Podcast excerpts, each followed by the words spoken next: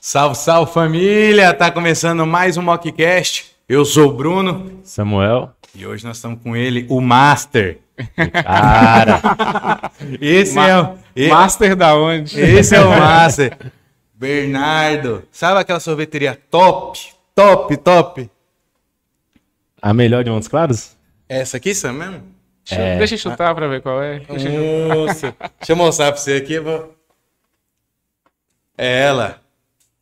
Até o nome é, o nome é Chic Berries. Esse aqui eu não me sinto constrangido de, de Depois falar eu quero- que o povo me zoando do R. É Berries. Depois eu quero saber devido por que do, do nome. nome? É, eu acho que eu já tenho uma noção, mas Quer saber depois ou quer saber agora? depois, depois. Antes da gente saber, se aprofundar nesse assunto, eu vou falar pra você.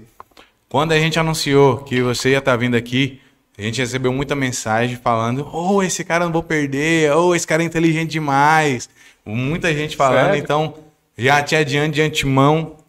Seu nome tá muito bem feito nessa cidade, o pessoal gosta demais de você. Ah, fico muito feliz. É, eu recebo algumas dessas mensagens, né, na rede social. E assim, eu acho muito bacana quando a gente consegue performar um negócio que dá certo e de alguma forma inspirar pessoas. Porque quando eu comecei, eu tinha muitas poucas pessoas para me inspirar e perto de mim.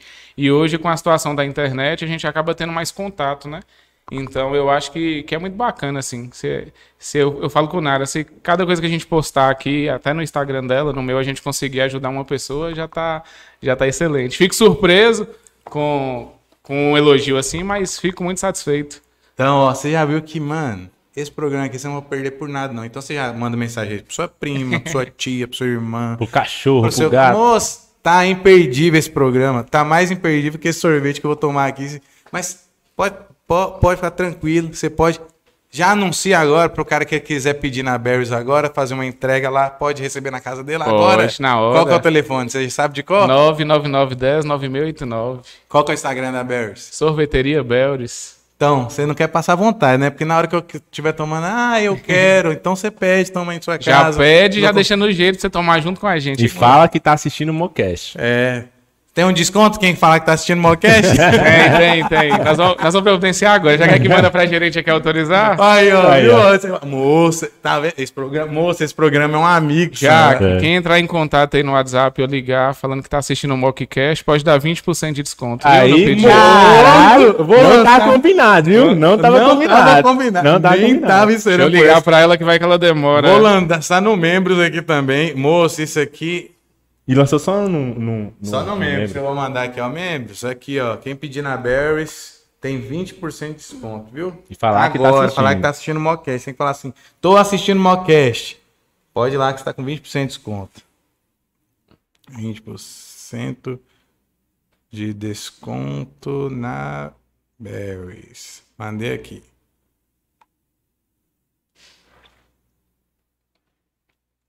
Deixa eu avisar lá antes que alguém pede. e a gente passa vergonha, né? Pô, mas não tava falando que era 20% de desconto, não sei o quê. Esses caras do Mockcast. propaganda men- men- mentirosa, eu vou Mentiroso. processar e não sei o quê. Então, aproveitar aqui.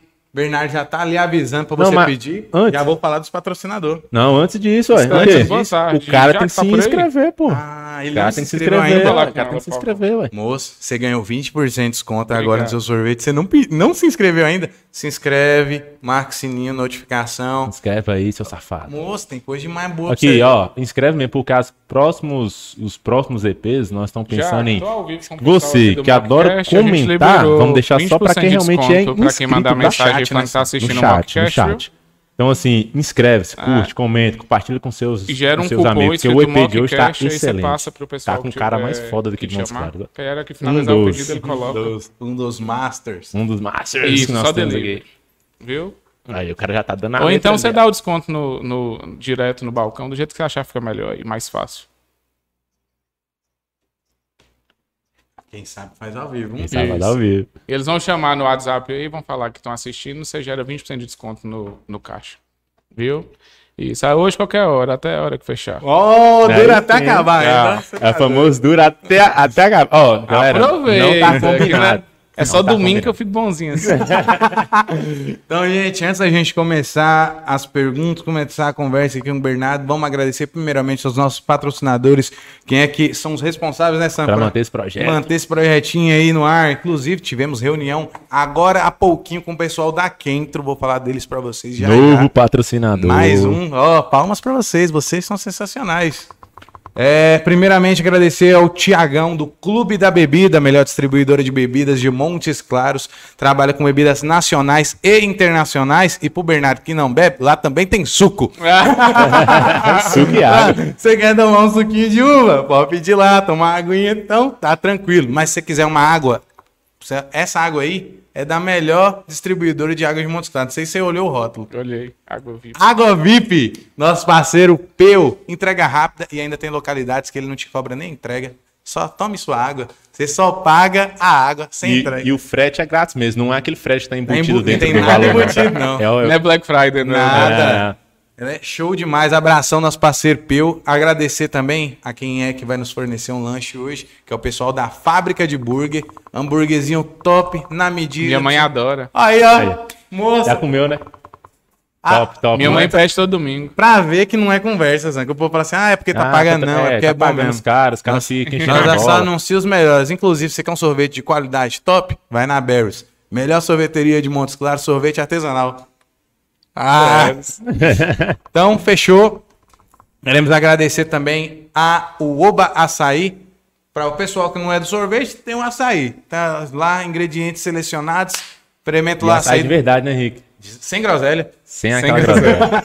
Naquele... O Açaí é a maior rede, é, é a mai, é, se não me engano, eles são os maiores vendedores de açaí no delivery do norte de Minas. O cara tá Cara, grande, mas cara, inclusive foda. ele tá lá pra Berlândia também. Ele bicho. tem operação lá. É, o bicho tá bom demais. Bração, nosso parceiro Lucas e ao Opa Pizza que mora em nossos corações. Principalmente no meu. Pensa um bicho que ama pizza pizza. Nossa, velho. Mas não só pizza, a pizza do Opa. É, é Ah, exclusivo, né? Sam? é O- exclusivo. esse coração é fiel. Falou de Fiel, pizza. fiel. Não, Opa falou, Pizza. falou, falou de pizza aqui, é fiel mesmo. Falou, Tem que ser do Opa. é Opa Pizza. E também agradecer ao nosso parceiro. Se você tá triste, sua mulher te largou, você tá triste chorando, foi embora com outro. Foi olhar os stories, tinha um, um stories dela beijando outro. Aí você chorou. Mas não fique triste. Vai pro Castelinho Drinks, melhor casa de entretenimento adulto. Lá de sempre Montes vai ter Claros. uma mulher que te ama. Te ama. O- Durante ali uma hora. Durante uma hora, mas Uma é um hora. amor de verdade. É amor. É, é um amor que é pra vida toda, mas é igual extrato tomate, foi condensado ali pra uma Uma hora, hora. Mas é um amor de uma vida inteira.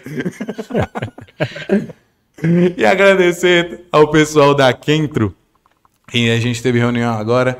Nosso parceiro Ricardo. Kentro, não sei se já ouviu falar, os caras estão com um projetinho bacana. Eles unem todas as redes sociais, Instagram, Facebook, WhatsApp, em um único local. Então aí já você não perde tempo olhando uma, olha a outra. as respostas. Então, você não perde venda. Chatbot. Isso é muito importante. E eles também disponibilizam a, API para ti. Também disponibilizam o chatbot, que é o quê? Que vai automatizar o seu serviço. E, velho, cada cliente que você perde, imagina. Ó, entrei em contato com os caras, os caras não me respondeu, queima demais. Ó, uma pessoa Depende- fala. Dependendo do tipo de negócio, o cliente ele é muito quente, né? Ele não espera. Então, se você não tem ali um modelo de negócio que você consegue responder rápido, o cara vai para um concorrente e acaba comprando. Na hora que você vai responder, ele já. E já aconteceu comigo Um demais. índice, um índice de acompanhamento que muitas pessoas negligenciam é o tempo médio de E o- resposta o no que WhatsApp. manda muito Qual o é tempo médio de resposta da né? Barry's, mais ou menos? A Belris hoje a gente trabalha com tempo muito rápido, por quê? Porque a gente tem uma plataforma automatizada de pedido, que é tipo o iFood. Então o cliente ele não faz o pedido pelo WhatsApp, ele chama no WhatsApp, já recebe o link, né? E no link ele consegue fazer tudo o pedido dele. Então Ah, é um pedido Eu automatizado. Você isso, entra lá e consegue eu acho que a fazer. cantina, cantina da casa, que é a antiga casa dos pastéis, tem isso. Eu entrei pelo WhatsApp, eles mandaram o link pra mim. Pelo você link, já é na um plataforma. Véi, Lá muito na. Belgium a gente trabalha com a média de 5 minutos. Mas isso acaba oscilando um pouco, porque chega um domingo, a rotatividade de cliente é maior, o delivery é mais impulsionado. Uhum. Então, as, a, a, a ideia é a gente conseguir entregar isso o mais rápido possível, numa forma mais automatizada, que é até essa mensagem chegar para o cliente. A gente ainda não fez isso porque tem muito cliente que ele quer conversar com o funcionário. Então ele Ainda quer tem saber. calor humano, né? Aí ele quer saber, estou vendo aqui, tem um sabor de tal jeito, como que esse sabor vem? Então, assim, a gente não quer deixar um robô lá respondendo, porque uma coisa que a gente preza na Bells é o atendimento, é a experiência. E hoje o robô ele consegue automatizar muita coisa, mas a gente quer unir a, a, a, a agilidade do robô, né, com uma certa experiência. Por exemplo, quando você contrata igual um- um- uma automação dessa aí que você une as redes sociais.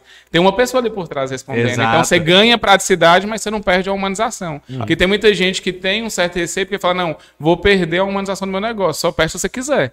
Né? É um negócio que você consegue ter controle maior. Então a gente está prezando por isso aí no momento e, e acho que a gente vai caminhar para ter um delivery à parte, onde a gente consegue entregar uma operação só de delivery.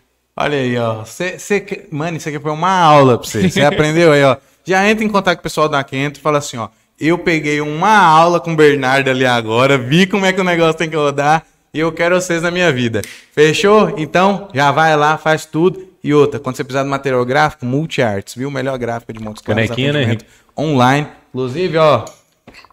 Última, viu? Se você não comprou, já levaram todas. Só sobrou essas da mesa e essa aqui, ó. É a última filha. Uma é minha, corre. A última filha aqui, ó. Acabou. E é a última do kit também, viu? Quiser caneco boné por 80 reais, é a última filhinha aqui. Boné, ainda temos bastante. Então, compra seu bonezinho, que esse aqui é o único boné que consegue deixar qualquer um bonito e é o único boné que já vem com tesão. Então, não. Olha, olha, olha, olha, que, que beleza. Ó, atacadão dos bonés. Eu fazia boné lá em Manaus, pra você ter ideia. Boné. Conheço Manaus. Eu fazia lá o boné. E aí eu descobri atacadão dos bonés na minha vida. E aí, ó, mesma qualidade de bonés como Adidas, Nike, tagzinha, impressão, 3D. Caramba, 3D igual filme, é igual filme, ó, 3D. Aí, Forrado. Dá uma olhadinha. Fala que não é A bonito. qualidade é muito boa. Já tinha reparado aqui de longe. Aí, ó, viu o cara de longe já viu a qualidade. Olha aí. Olha, repara olha pela por dentro dele, por dentro dele. Nossa, é muito bem. Agora coloca na cabecinha e, e- e me confirma o conforto. Levinho, né? Ele falou, vou bagunçar meu penteado aqui. Depois pra arrumar o rio dá um trabalho. Então não perde tempo, não. Relaxa, tá bonito. Cara, ele, ele tem uma, uma pegada de tipo aqueles a- a- é, hollywoodiana. Tem, Você tem. viu? Você tá Cara, tem doido? cara de ator mesmo, Hollywood. Moço, vou falar pra você. Eu a, estou maioria do, do- do- a maioria do pessoal de muscular já nasce com uma pegada artística. Em... Né? Moço, Aqui só tem artista mesmo. falando, falando que- igual eu falo com o Sam, eu estou E em bom paz. de lábio, né? Eu, eu estou em paz com minha mas- masculinidade, estou bem tranquilo, mas. Ô, homem bonito! Moça, a mulher dele tá aqui do lado aqui, ó. Mulheres, lamento, tá? Ó, homem é comprometido. Mas eu vou falar pra você. Vai lá na rede social curtir as poderes. Homem bonito, ó. e agora, Dá, dá engajamento lá, pelo amor de Deus. aí, ó, pode comentar nosso mascote passando aí pra cumprimentar a Galera. Conheceu já, roludo? Não, Em breve vai estar a pelúcia dele, vai ficar sentado ali, ó. ainda bem que eu vi antes. Em breve vai ter. E ó, Bernardo não bebe, mas como de lei. Tem Eu vou, Tem sentir, vou sentir só o cheirinho. Vai sentir o cheirinho. Ou isso aí é igual. Ou, Eu não vou falar, não. mas tá essa bom. foi a melhor cachaça que eu já tomei na minha vida. Sérgio Rodrigues, abraço. Não foi porque vocês deram, não, porque eu bebi aqui cinco copos dela. É bom mesmo. Essa cachaça é a Realmente. mais famosa de Minas Gerais. Ou, Aí pensa na cachaça boa, lá Horrível. da cachaça. É, co- como que é o nome que eles fazem lá? Erva doce. O, o pessoal que eles fazem a cachaça. Ou, boa demais, viu? Ó. Ele falando com um Bernardo aqui, isso aqui é igual é carne. Você cheirou, você quer comer. Ou, essa Mas você ó, entendeu tá- a- tá tomando, velho? Uma? Não? Tá, Toma tá- aqui, ó. Toma essa aqui, ó. Ele tá em Essa restrição aqui é alimentícia. Não. Ó, só tem um buliquinho. Ele não vai, não- ele não vai beber, não. Ô, essa cachaça é boa demais. Ó, você não bebe, mas se um dia você for provar, começa por essa. Pra deixar. que essa aqui é, é tipo comida japonesa. Não é todo mundo que gosta de comida japonesa. Eu falo que pra você gostar de comida japonesa, você tem que começar pelos quentes. Porque senão você começar já pelo salmão cru, a pessoa assusta. Agora, se você começar com hot roll, mete um Eu shimeji, comecei assim. Você vai embora, só. Você começa a provar de tudo Uma lulinha frita. Uma lulinha? Lula. Ah, Lulinha, lula, Ah. lula frita. Mas eu, eu gosto demais. Inclusive, estamos com espaço em nosso coração para um patrocinador de comida japonesa. Até que ia ter, né? Só que o cara a- a- arregou. Na- na- Ah, minha mulher assistiu, falou que vocês falam um pouco, não sei o que, mano. Tem meia Mano, mas de patrocinador. ó, o programa vai ter Até agora você falou do patrocinador. Vocês não falam, Ué, gente. Foi A 10 minha minutos. mulher, a minha mulher assistiu, falou que vocês falam muito pouco, não sei o quê. Ah, Então nós vamos fazer uma hora e meia só de patrocínio. Só aí. pode. Agora, agora acaba. Filme nacional. É igual filme nacional aqui, só. Você vai Começar a começar. Isso é uma estratégia de expectativa. E você fica... É igual quando você tá com fome. Você vai ficando com fome. Quando eu vou receber alguém em casa, eu sempre deixo a pessoa o mais tempo de fome possível. Que sempre vai estar gostosa a comida. Então, a- aqui pode Exa- ser até a exatamente. gente vai falar assunto meia boca, mas você vai gostar, porque já tem tempo que você tá esperando, o consciente já fica assim, bom pra caralho.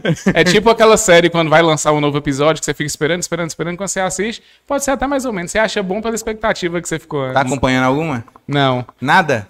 Sou fraquinho de série. Saiu agora a última da Casa de Papel, tem que assistir. Já recebi todos Ah, os. Mas spoilers sa- possíveis. Já mas- saiu de novo? Ah, pra agora mim, acabou a- de verdade. Pra mim, a Casa de Papel Aí, ó. foi só a primeira. Na Casa de Papel a gente assistiu. Mas Agora- eu, eu sou agora- tão, eu sou tão desinformado pra essa área de, de série que nem sabia que tinha saído. Sabia? Saiu, acho que foi ontem, anteontem. Saiu. Mas agora saiu de Já verdade, tem, o- acabou. já tem o programa É de o hoje à final noite, mesmo. então. Agora Assistiu o acabou. final do La Casa de Papel. Agora acabou, hein? Porque antes acabava, mas tinha mais um roubinho. Aí acaba- agora acabou mesmo. Acabou. Ah, pra mim acabou quando foi a primeira, Eu- tempo- eu recebi- primeira temporada. recebi acabou. todos Primeira foi a melhor, né? Primeira pra mim Assim. foi melhor. Acabou ali. Pra mim, pra mim Eu também ali. gosto, eu não gosto quando pega e fica rendendo aquilo. pô. Ah, Tá dando dinheiro, vamos render mais, rendendo mais. É igual a série, a série Dark, teve três só. Só três é, Uhum. temporadas e foi perfeito a série. A série muito top. Confunde. Você que não entende do, do Nunca tema, só que confunde. É viagem no tempo. Viagem pra, pra caralho. O filho do cara é o pai dele ao mesmo tempo, que é o filho, vem a Eu, bagunça do. eu já tô confundido. Agora, pra gente começar esse papo top aqui, eu já quero começar do, do que chegou a mim. Eu sou, tipo, quando a gente vai, vai receber um convidado aqui, a gente é pulverizado de um monte de informação da, da pessoa. Igual chegou, não, vai Bernardo lá, que ele é inteligente demais, não, esse cara é foda, tal, tal, tal. E chegou pra mim uma informação assim, que o Bernardo, ele começou em Montes Claros com a Berries, que ele foi chamado para ser sócio, e aí ele desenvolveu o negócio e fez bombar a sorveteria. E aí depois ele foi lá e, e lançou a mulher dele nas redes sociais, e ela bombou também nas redes sociais. Foi o que chegou para mim. Lança uma orquestra também nas redes bombou nas sociais. redes sociais. e aí ele falou assim, cara, eu sou bom nessa parada, vou abrir uma agência de marketing, lançou a agência de marketing. já com dois produtos top, que era a Barry's e a esposa dele, que já, ele já vinha lançando, Um e que case, né? lançou e bombou também a empresa de marketing. Resumindo, o que chegou pra mim foi isso. É tipo o alquimista. Aonde, Ah, aonde que toca vira ouro. Então, Tem um amigo meu que mandou eu comprar o Cruzeiro, falou que é o único jeito de salvar o time. Fred, fotógrafo, abraço, irmão. então vamos lá, que o Bernardo. cara toca vira ouro. Bernardo Midas. Primeiramente, antes da gente- começar, passe a mão nessa mesa. Pronto. Agora, Não precisa fazer mais mais nada. nada, valeu, Calma. pessoal. Programa vai encerrando por aqui. Já era. Ah, só lembrando, tem um sorteio de um kit de energia solar no valor de 8 mil reais, tá? Vai lá no Instagram do Modcast, É, tem mais informações. De 100 a 150 a 180 reais, né? Isso. A conta de luz. Vem não paga aí, nada, é. viu? Só taxinha só lá, mínima do Só a governo. taxa da prefeitura, da Semigos. É, da Semigo. E agora me conta, é isso aí mesmo? Mais ou menos. Tem rumo. Me, me, me, me- nos conte mais essa história aí. Você, como que entrou a Barry sua vida? Você foi chamado para ser só? É, como que foi? Na verdade. Eu vou até tomar um sorvete. Na verdade, eu não fui sei como chamado para ser sócio. É, eu estava, né, como gestor comercial da Smart, já tinha dois anos, e eu sempre tive vontade de ter meu negócio próprio. Inclusive, tinha ido morar na Bahia em 2016, na expectativa de montar um açaí lá. Foi até onde eu fiz a primeira conexão com o Ricardo, que é hoje meu sócio da Beldes. Muita gente não sabe, mas eu tenho um sócio na Beldes, que é o Ricardo. É, e aí, é, a gente, eu, eu casei em dezembro de 2018, quando foi em janeiro, a gente, eu virei para a área e falei, a gente precisa construir alguma coisa, montar algum negócio. É meu sonho, eu quero realizar esse sonho, independente se vai dar certo ou não. Mas eu tenho muitas ideias, porque tem muitos anos que eu tenho essa vontade. E aí, é, eu decidi que eu queria montar um açaí. Falei, "Ah, vou montar um negócio, uma renda extra. vou investir ali X mil, vai me dar, na minha expectativa, É tantos mil tava de no hype retorno. na época? Hã? É porque na, na época tava no hype, tava em alta. N- Não sei, é, tava em alta, porque o que, que acontece com Montes Claros? É, Montes Claros tem uma fábrica de açaí aqui dentro, que é o Império do Açaí, é até do meu sócio, Ricardo. Então, é, tem uma facilidade muito grande é, desse modelo de negócio de você entrar, porque você consegue comprar direto na fábrica que está na sua cidade local. Então, por exemplo, quando eu ia para a Bahia, eu tinha que fazer um investimento de 40 mil só de estoque. Aí eu tinha que, que montar a câmera fria, tinha todo um processo. Por quê? Para onde eu estava indo, não tinha fábrica perto. A fábrica mais perto era aqui em Montes Claros. Então, Montes Claros tem essa facilidade. E o açaí tomou uma proporção muito grande no mercado, porque primeiro ele tem uma aceitação muito boa. Eu adoro açaí, sou suspeito para falar, o produto é muito bom. E ele vem com uma pegada assim de um produto mais saudável e tudo, embora as pessoas misturem muita coisa e tudo, mas assim, tava, na, tava em alta. Mistura groselha. É, na época, inclusive, é, na Avenida Sanitária tinha sete ou era oito, oito açaí. E aí meu sócio tinha acabado de montar uma loja muito bonitinha, toda temática, da Amazônia e tudo. E eu conhecia ele, estava saindo da caixa, fui fazer um, assinar um contrato na, da Smart na Caixa Econômica, atravessei a rua, fui ali numa conveniência que tinha, comer uma tapioca, tô comendo lá, o Ricardo chegou. E tinha anos que eu não via. E aí falei, e aí, Rick, tudo, ele sempre muito atencioso. Aí ele falou, bem, montei uma lojinha aqui na avenida, vai lá depois, pra você poder conhecer. Você sempre tem uma visão assim para negócio bacana, eu queria que você me desse uns toques. E aí eu falei, ó, tá na hora de vender um lote pra esse cara aqui. Aí falei, pois é, vou, mas vamos também no, no, no loteamento que a gente lançou ali, no condomínio. Eu comprei um lote lá, queria te mostrar, levei ele lá, ele acabou não comprando. Mas foi o, foi o melhor encontro, assim, da minha vida nos últimos tempos, porque foi o, o encontro definidor da Beldes, assim. E aí eu procurei ele para poder montar um açaí. Queria montar uma loja do Império do Açaí, não sei se shopping, algum lugar que eu, que eu quisesse entrar, não ia ser na Avenida Sanitária. E ele me falou, B, em pé do açaí eu não posso te vender, porque eu já comercializei um aqui em Montes Claros, que fica próximo do Marista. E de boca eu prometi à moça lá que eu não montaria mais loja de em pé do açaí dentro de Montes Claros. Mas o que, que você acha da gente pensar num plano de negócio para uma sorveteria? Eu tenho muito interesse de ter um negócio com você, acho que você é um menino novo, empenhado, você tem uma visão bacana de negócio e tudo. Eu falei, nossa, sorvete. Minha esposa é doida com sorvete, mas será se vende? E aí, daí então, a gente começou a pesquisar mais o mercado. É, pode falar. Queria mandar um salve pra que bom. Perdão, cliente, viu? Ô, pelo amor de Deus, bom demais, velho. Diferente, né? Continue. E aí, é, a gente foi fui para casa, sentei com minha esposa, falou, ó, o açaí não tem como dar certo, mas tem esse modelo de negócio aqui de sorvete, o que, que você acha? Ela tendenciosa, porque é apaixonada com sorvete. Tem um sorvete em BH que ela adora muito. Nossa, ia ser bacana demais e tudo. Aí ela me impulsionou. Eu falei, ó, é, eu acho que dá pra fazer um negócio diferente. Se eu juntar a qualidade de produto que Ionara pensa com a experiência que, que eu imagino de gerar dentro do negócio e com a experiência que ela tinha de, de. Ela trabalhou no shopping muito tempo, de atendimento ao cliente, tudo que a gente conseguia construir junto. E o gênio, que é Ricardo, meu sócio, eu acho que a gente consegue desenvolver um negócio assim de ponta. A Beldes, o, o pessoal pergunta muito qual que é o diferencial da sorveteria. Para mim, o diferencial dela é que ela não nasceu com o intuito de dar dinheiro. É, A experiência sempre veio antes. A gente não, a gente trabalhou na Beldes quase um ano e meio sem fazer retirada de um centavo. Eu É trabalhava. como dizem, né? É, o- dinheiro, o lucro, é só o resultado de um bom, de, de um bom trabalho, de um bom Eu atendimento. costumo chamar lucro nem de resultado, eu costumo chamar lucro de consequência. É, já vou te O dinheiro, aqui o de dinheiro novo. que você ganha é consequência de um Consequência. movimento que você gera. A partir do momento que o dinheiro ele é objetivo, você não consegue ganhar dinheiro. Consegue Muitas vezes você acha que né? ganha, mas você não ganha porque você não de consegue novo. transbordar, entendeu? O- você não consegue enxergar pessoas, você não consegue enxergar experiências, porque o dinheiro ele te tapa de tudo. E aí você fica, Você fica só naquele O diferencial dinheiro, da Berries aqui, na metade do pote que eu tô, eu já te falo. O sabor. Pega um pra mim. É, eu, não- tipo, confesso que não conhecia ainda a ele, não? Havia peça ainda.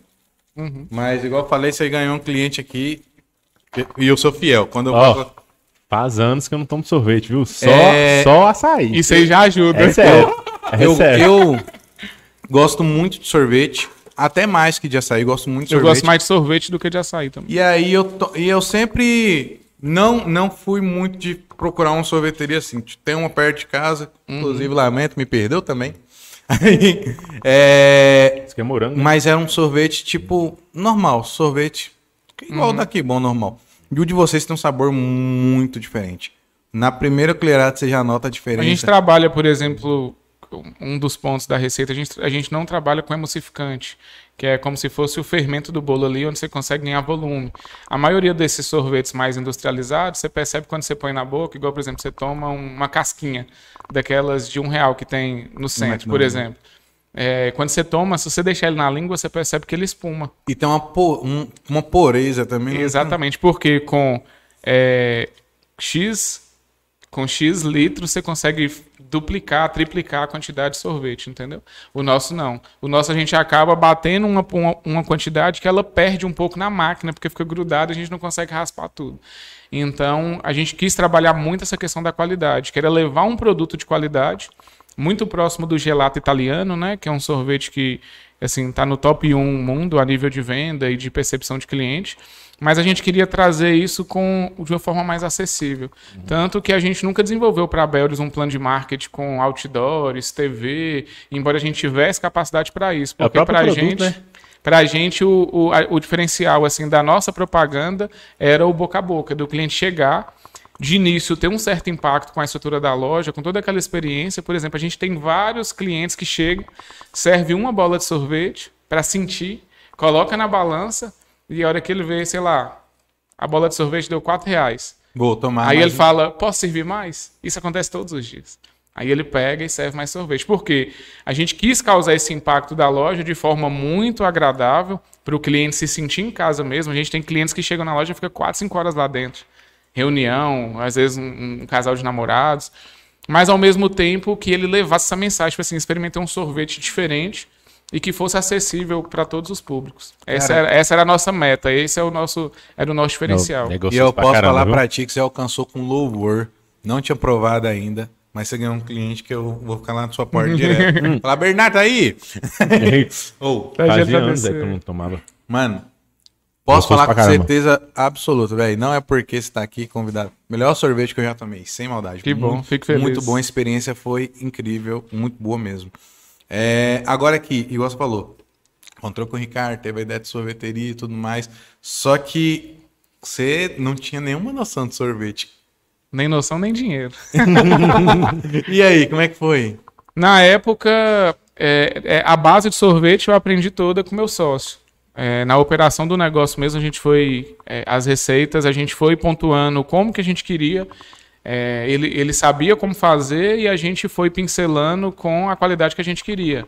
Então a gente chegava, não, a gente quer tal textura assim, a gente quer esse tipo de sabor. A gente não quer trabalhar com saborizante. Eu quero que o sorvete de morango tenha, a pessoa consiga ver a semente do morango lá no sorvete de morango. E aí, com essas informações. O jun... apaixonado por morango aqui. é, ele já foi direto no morango. Ou oh, ele ama morango. Juntamente com essas informações e com, e com todo o conhecimento que ele tinha, né, de de produção, porque ele tem uma fábrica gigante já de açaí, ele conhece muito da parte de, de desenvolvimento de receita, principalmente para a parte do gelado. A gente foi modelando. Começamos 100%? Não. Como, como a maioria dos negócios não, não começa. Mas você já começou com uma já a loja montada, já, experimentando? Já. Na verdade, nós ficamos nove meses em obra. Começou já com o nome Porque Berries? já começou com o nome Berries. Na verdade, a marca Berries é uma marca que ela já existia e já estava é, registrada anos antes da gente montar a loja, porque ah. já era uma marca que meu sócio tinha, que ele tinha desenvolvido para exportação de açaí. Acabou que ele pausou a situação da exportação e aí a gente adaptou ela para sorveteria. E aí a gente que sempre quis trabalhar esse layout de leite, de malhado, de vaca. Se vocês perceberem, quase ninguém consegue perceber, só enxerga a vaca, mas é um, uma cabeça de vaca com corpo de pinguim. Ué, isso mesmo. E as pessoas não enxergam Ué. isso. Geralmente, a criança, como ela tem um olhar mais puro, ela chega e fala: Papai, por que, que tem uma vaca na, na cabeça do pinguim? Aí o pai olha e fala, não, não tinha visto que era um pinguim. Então a gente trouxe a sensação do gelado, né, que é através do pinguim, com a situação do leite, que a gente trabalha Agora não um sorvete bem cremoso na situação da vaca. E aí a gente unificou isso aí. E, Cruzar uma vaga e, e unimos ao nome, a marca Beldes, que era uma marca que já existia. E a gente começou na época muito difícil, porque apesar de eu, de, eu, de eu, estar no mercado imobiliário, eu não tinha tempo de estar ali 24 horas tocando a obra, porque eu tinha meus afazeres na construtora, eu saía da construtora e ia para a obra da loja, eram 6, 7 horas da noite. Você é engenheiro? Não. Na verdade, eu iniciei engenharia civil, parei no terceiro período, Ah, tá, porque só eu já estava no falou. mercado imobiliário como corretor e eu comecei a pensar lá na frente. Eu nunca fui um aluno estudioso. Vocês que não são estudiosos, vocês- têm jeito. eu nunca fui um aluno estudioso. Fui um, al- fui um Nossa, aluno. você ainda tem chance ainda. Fui um aluno, fui um aluno que tomei é, duas bombas, tomava recuperação direta. Eu sempre fui muito preguiçoso para estudar, assim, no sentido de matemática, por exemplo, eu via sentido em matemática. Eu nunca tomei nem recuperação. Eu passava direto, eu ensinava o pessoal lá de casa matemática. É Mas é. as outras matérias, igual biologia, era coisa que eu não via aquela situação dentro da minha vida e desde novo eu consegui perceber isso. Então, é, quando eu entrei para a faculdade, minha percepção era Montes Claros, eu sempre fui de fazer conta. E sempre fui de me perguntar as coisas. Onde eu quero estar daqui cinco anos? Eu trabalhei no Odebrecht um ano, é, no Luz para Todos aqui em Montes Claros. É, no setor da engenharia, mas não operava como engenheiro, até porque eu fazia só faculdade. Era mais na parte de documentação. E aí eu me perguntava, é aqui que eu quero estar? É crescer, fazer carreira nessa empresa? E eu não conseguia me enxergar ali. E isso me tirava do sério, assim. Então, a faculdade eu decidi parar porque é, eu olhava para o mercado e via de- centenas de engenheiros formando, né, a cada semestre. E como eu não era um cara que gostava daquilo ali no sentido de, de, de aprofundar mesmo, de estudar, de ser aquele cara que comia é, livro e, e- e eu falava, eu não vou conseguir estar na ponta disso.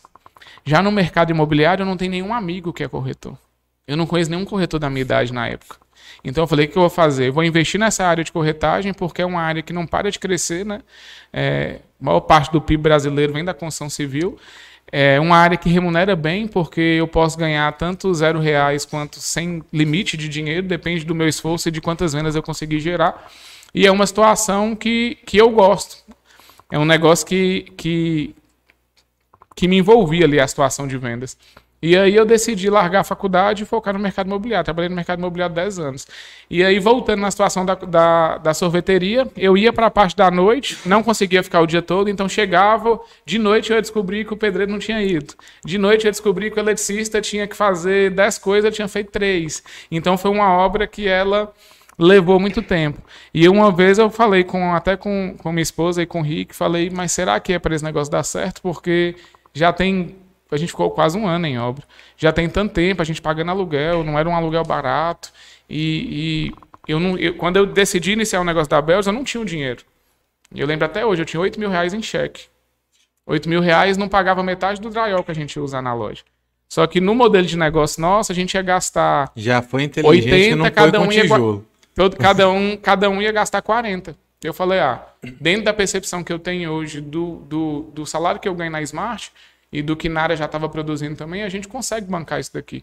Então a gente passou mês e mesmo pagando a loja, assim, de coisa que a gente comprava no cartão de crédito. Foi um esforço mesmo que a gente fez.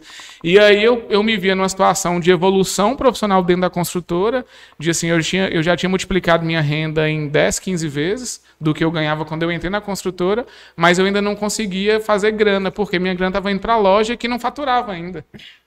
E aí, meu sócio é um cara muito religioso, assim, é, é, espiritualmente eu evolui muito com ele.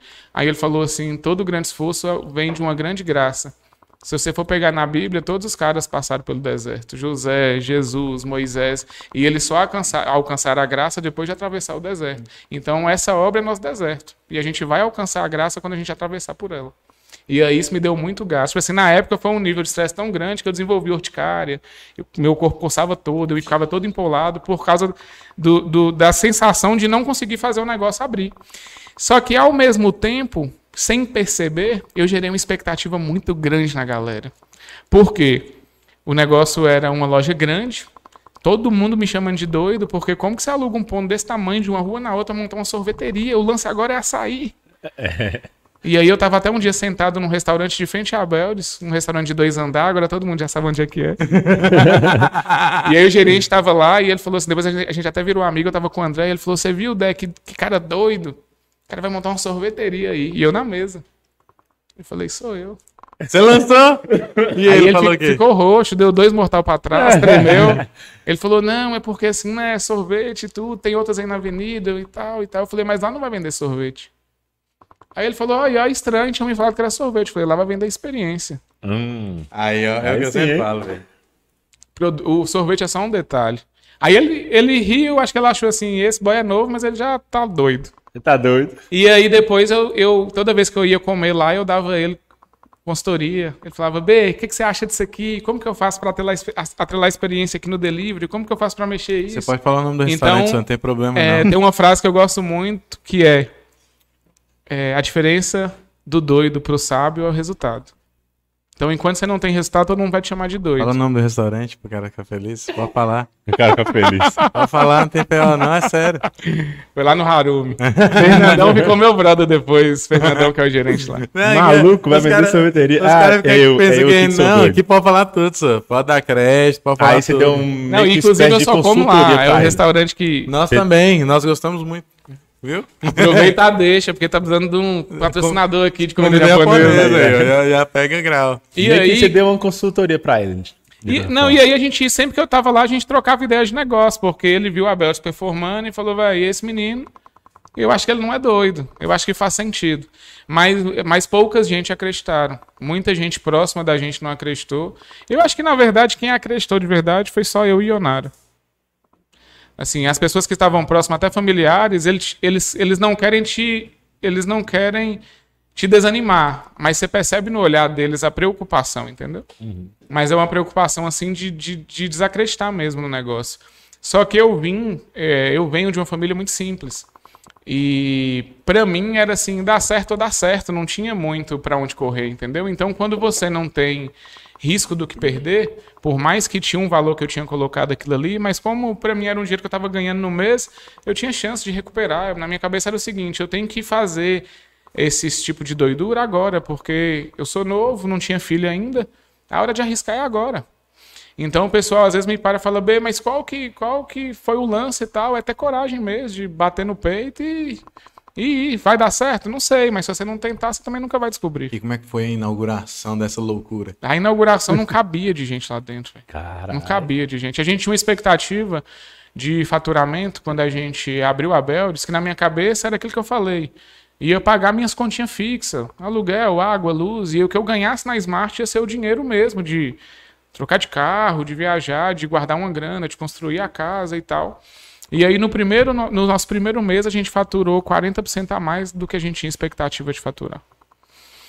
E agora, em setembro, a gente faturou três vezes mais do que no primeiro mês. Seis vezes mais do que a expectativa. Um negócio que não viraria porque todo mundo toma açaí. Entendeu? Tá na época do, do açaí no hype. Então, assim, é, eu tava, até dei uma palestra essa semana na Divina Providência e eu deixei essa, essa pulguinha atrás orelha pro pessoal lá. Às vezes você tem um modelo de negócio na sua mão que você acredita, mas ao mesmo tempo você não põe energia nisso, entendeu? Então, quanto de energia eu tô pondo no meu negócio? Não precisa ninguém mais acreditar, se você mesmo acreditar. Então, eu simplesmente acreditei. Minha esposa me apoiou, o dinheiro era nosso e falei, "Bom, vamos. Então, assim, eu não fui convidado para ser sócio da Beldes. Eu que fui atrás do meu sócio para montar um outro modelo de negócio. E aí nós dois juntos potencializamos a Beldes. Primeiro um- paradigma é quebrar, tá vendo? Já, já falaram coisa errada. É. Já, não, ele que foi atrás. Não foi. Mas, mas eu acho que o pessoal tem essa sensação, porque na época, é, é uma época que eu, que eu tava começando a minha. a- começando a, a- Não vou falar prosperar, não, porque prosperar não vem de dinheiro e, e de negócio, mas eu tava começando a ter uma ascensão na minha vida profissional. Mas foi um esforço muito grande que eu fiz. Eu e Nara, a gente pagou assim, absurdo de cartão de crédito mais de um ano. De coisa que. Teve um, teve um amigaço, Andrezinho do Depósito Feliz, que me ajudou. Comprei todo o material lá na mão dele, paguei do jeito que eu pude. Salve, Dé. Brinco com ele que ele tem uma participação muito grande lá na, na Beldes, porque eu tive amigos assim que me ajudaram. Mas, mas eu me, me senti pouco, pouco apoiado, sabe? Assim, porque é, eu acho que o pessoal pensava assim, mas se vai investir, por que não monta imobiliária? Já é do ramo.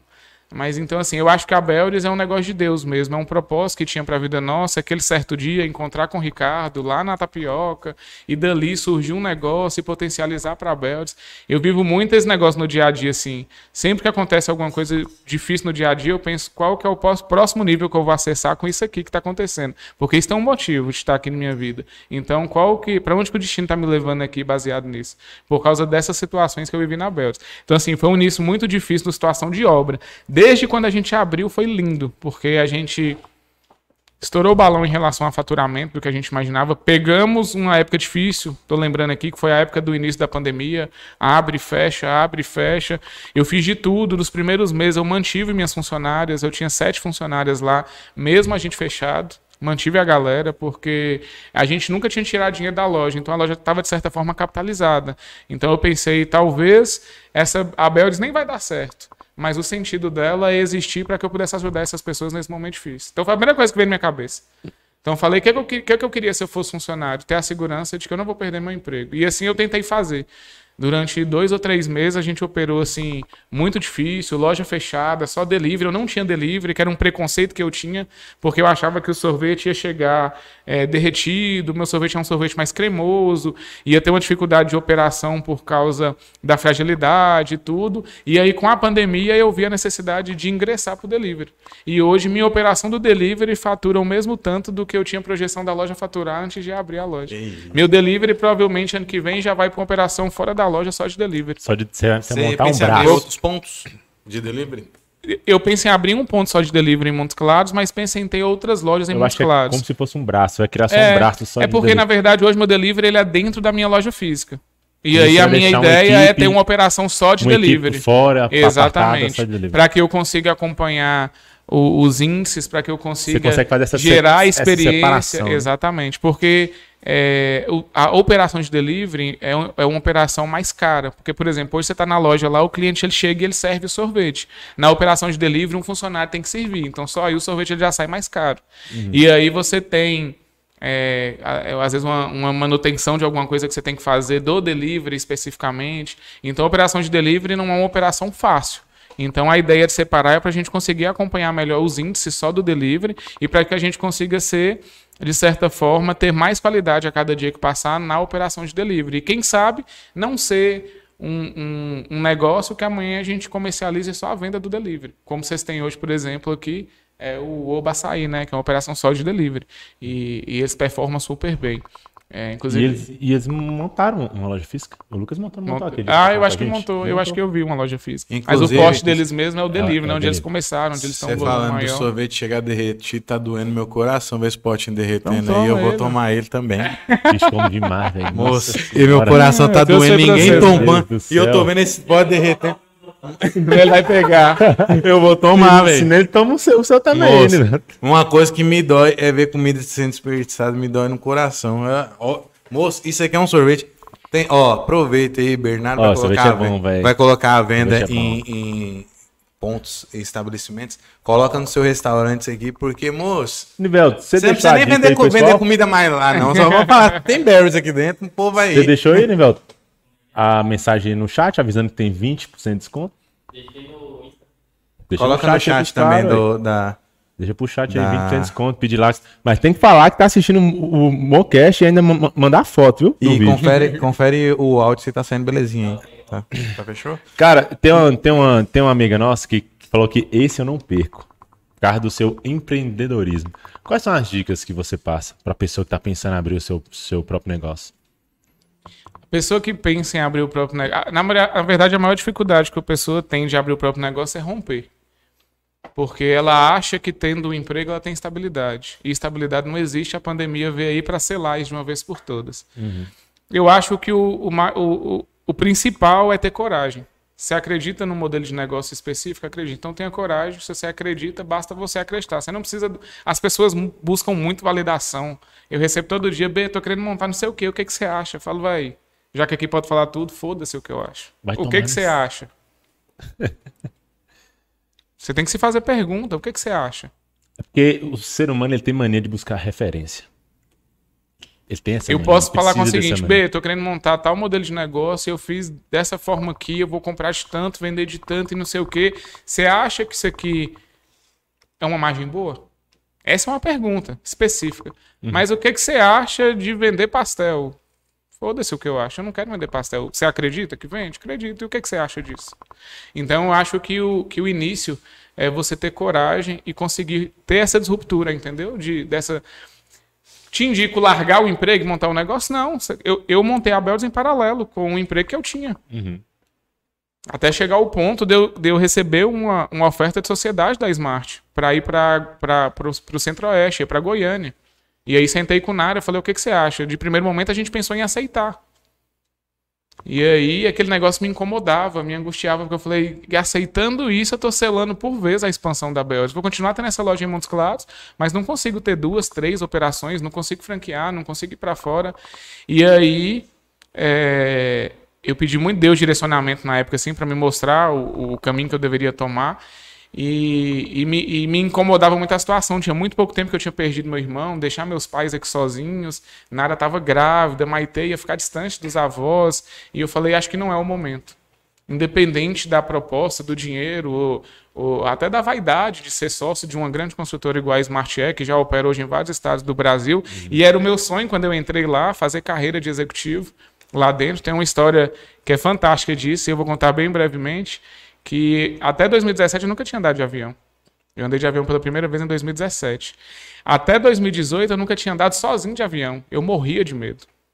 E aí um dia André, que é o CEO da Smart, meu mentorzão, gênio, me mandou mensagem: B, a gente vai olhar uma área em Campo Grande, eu não posso ir, queria que você fosse. Eu acho que é uma oportunidade de você entender mais essa parte de prospecção de negócio, sair da parte de gestão, porque eu acho que é o próximo nível seu. E eu falei, beleza, vou abastecer. Ele falou, não, moço, é Campo Grande, Mato Grosso do Sul, tem que ir de avião, já comprei sua passagem. E aí eu falei, puta que pariu. E aí desliguei o telefone com ele e liguei pra Nara. Falei, ó, André acabou de me ligar, vou ter que ir pra Campo Grande e vai é de avião, velho. Eu nunca viajei de avião sozinho. A gente viajou de avião em 2017, ela foi segurando minha mão daqui no Rio. e o avião não descia, não descia, ficou girando. Falei, essa porra vai cair. Eu sabia que não era pra eu vir pra esse lugar. e aí ela me fez a seguinte pergunta que me desbloqueou e vai desbloquear quem tá assistindo. Onde você quer chegar? Falei, eu quero ser um grande executivo da Smart ou de alguma empresa no, no mercado imobiliário. Aí ela me fez a seguinte pergunta: tem como ser um executivo de ponta sem viajar de avião sozinho? Eu falei, não. Ela falou, não tem problema. Você pode decidir não ser um grande executivo. É só continuar com medo de viajar de avião. E eu falei, foda-se, essa porra vai cair, eu vou morrer, mas eu vou. E aí eu fui sem medo, não tive medo, peguei turbulência, porque eu sabia que ali era o ir ou ir, porque era aquilo que eu sonhava ser. Então, eu acho que muitas das vezes a pessoa pega o medo e ela paralisa. E o maior erro da pessoa é não se fazer pergunta. Qual que é a maior chave de empreender? Se fazer pergunta o tempo todo. Ah, eu tenho medo disso, mas eu tenho medo de não ter dinheiro, mas eu tenho medo. E onde você quer chegar? Ah, eu quero chegar em tal lugar. Dá para chegar nesse lugar com esse medo que você tem? Não. Tá tudo bem, não tem problema, mas aí você desiste disso que você quer então. Abre mão, solta. Deixa embora e para de viver frustrado. Aceita a condição que você vive, já que você quer viver com medo. E aí, depois disso, eu, eu não tive medo de quase nada. Porque eu sempre me fiz pergunta. Onde eu quero chegar? O que, que isso vai me proporcionar? Eu consigo chegar com esse medo? Então vou vencer o medo. Então, coragem para mim é, é, é o... Sem coragem a pessoa não pode empreender, porque ela vai passar muita dificuldade.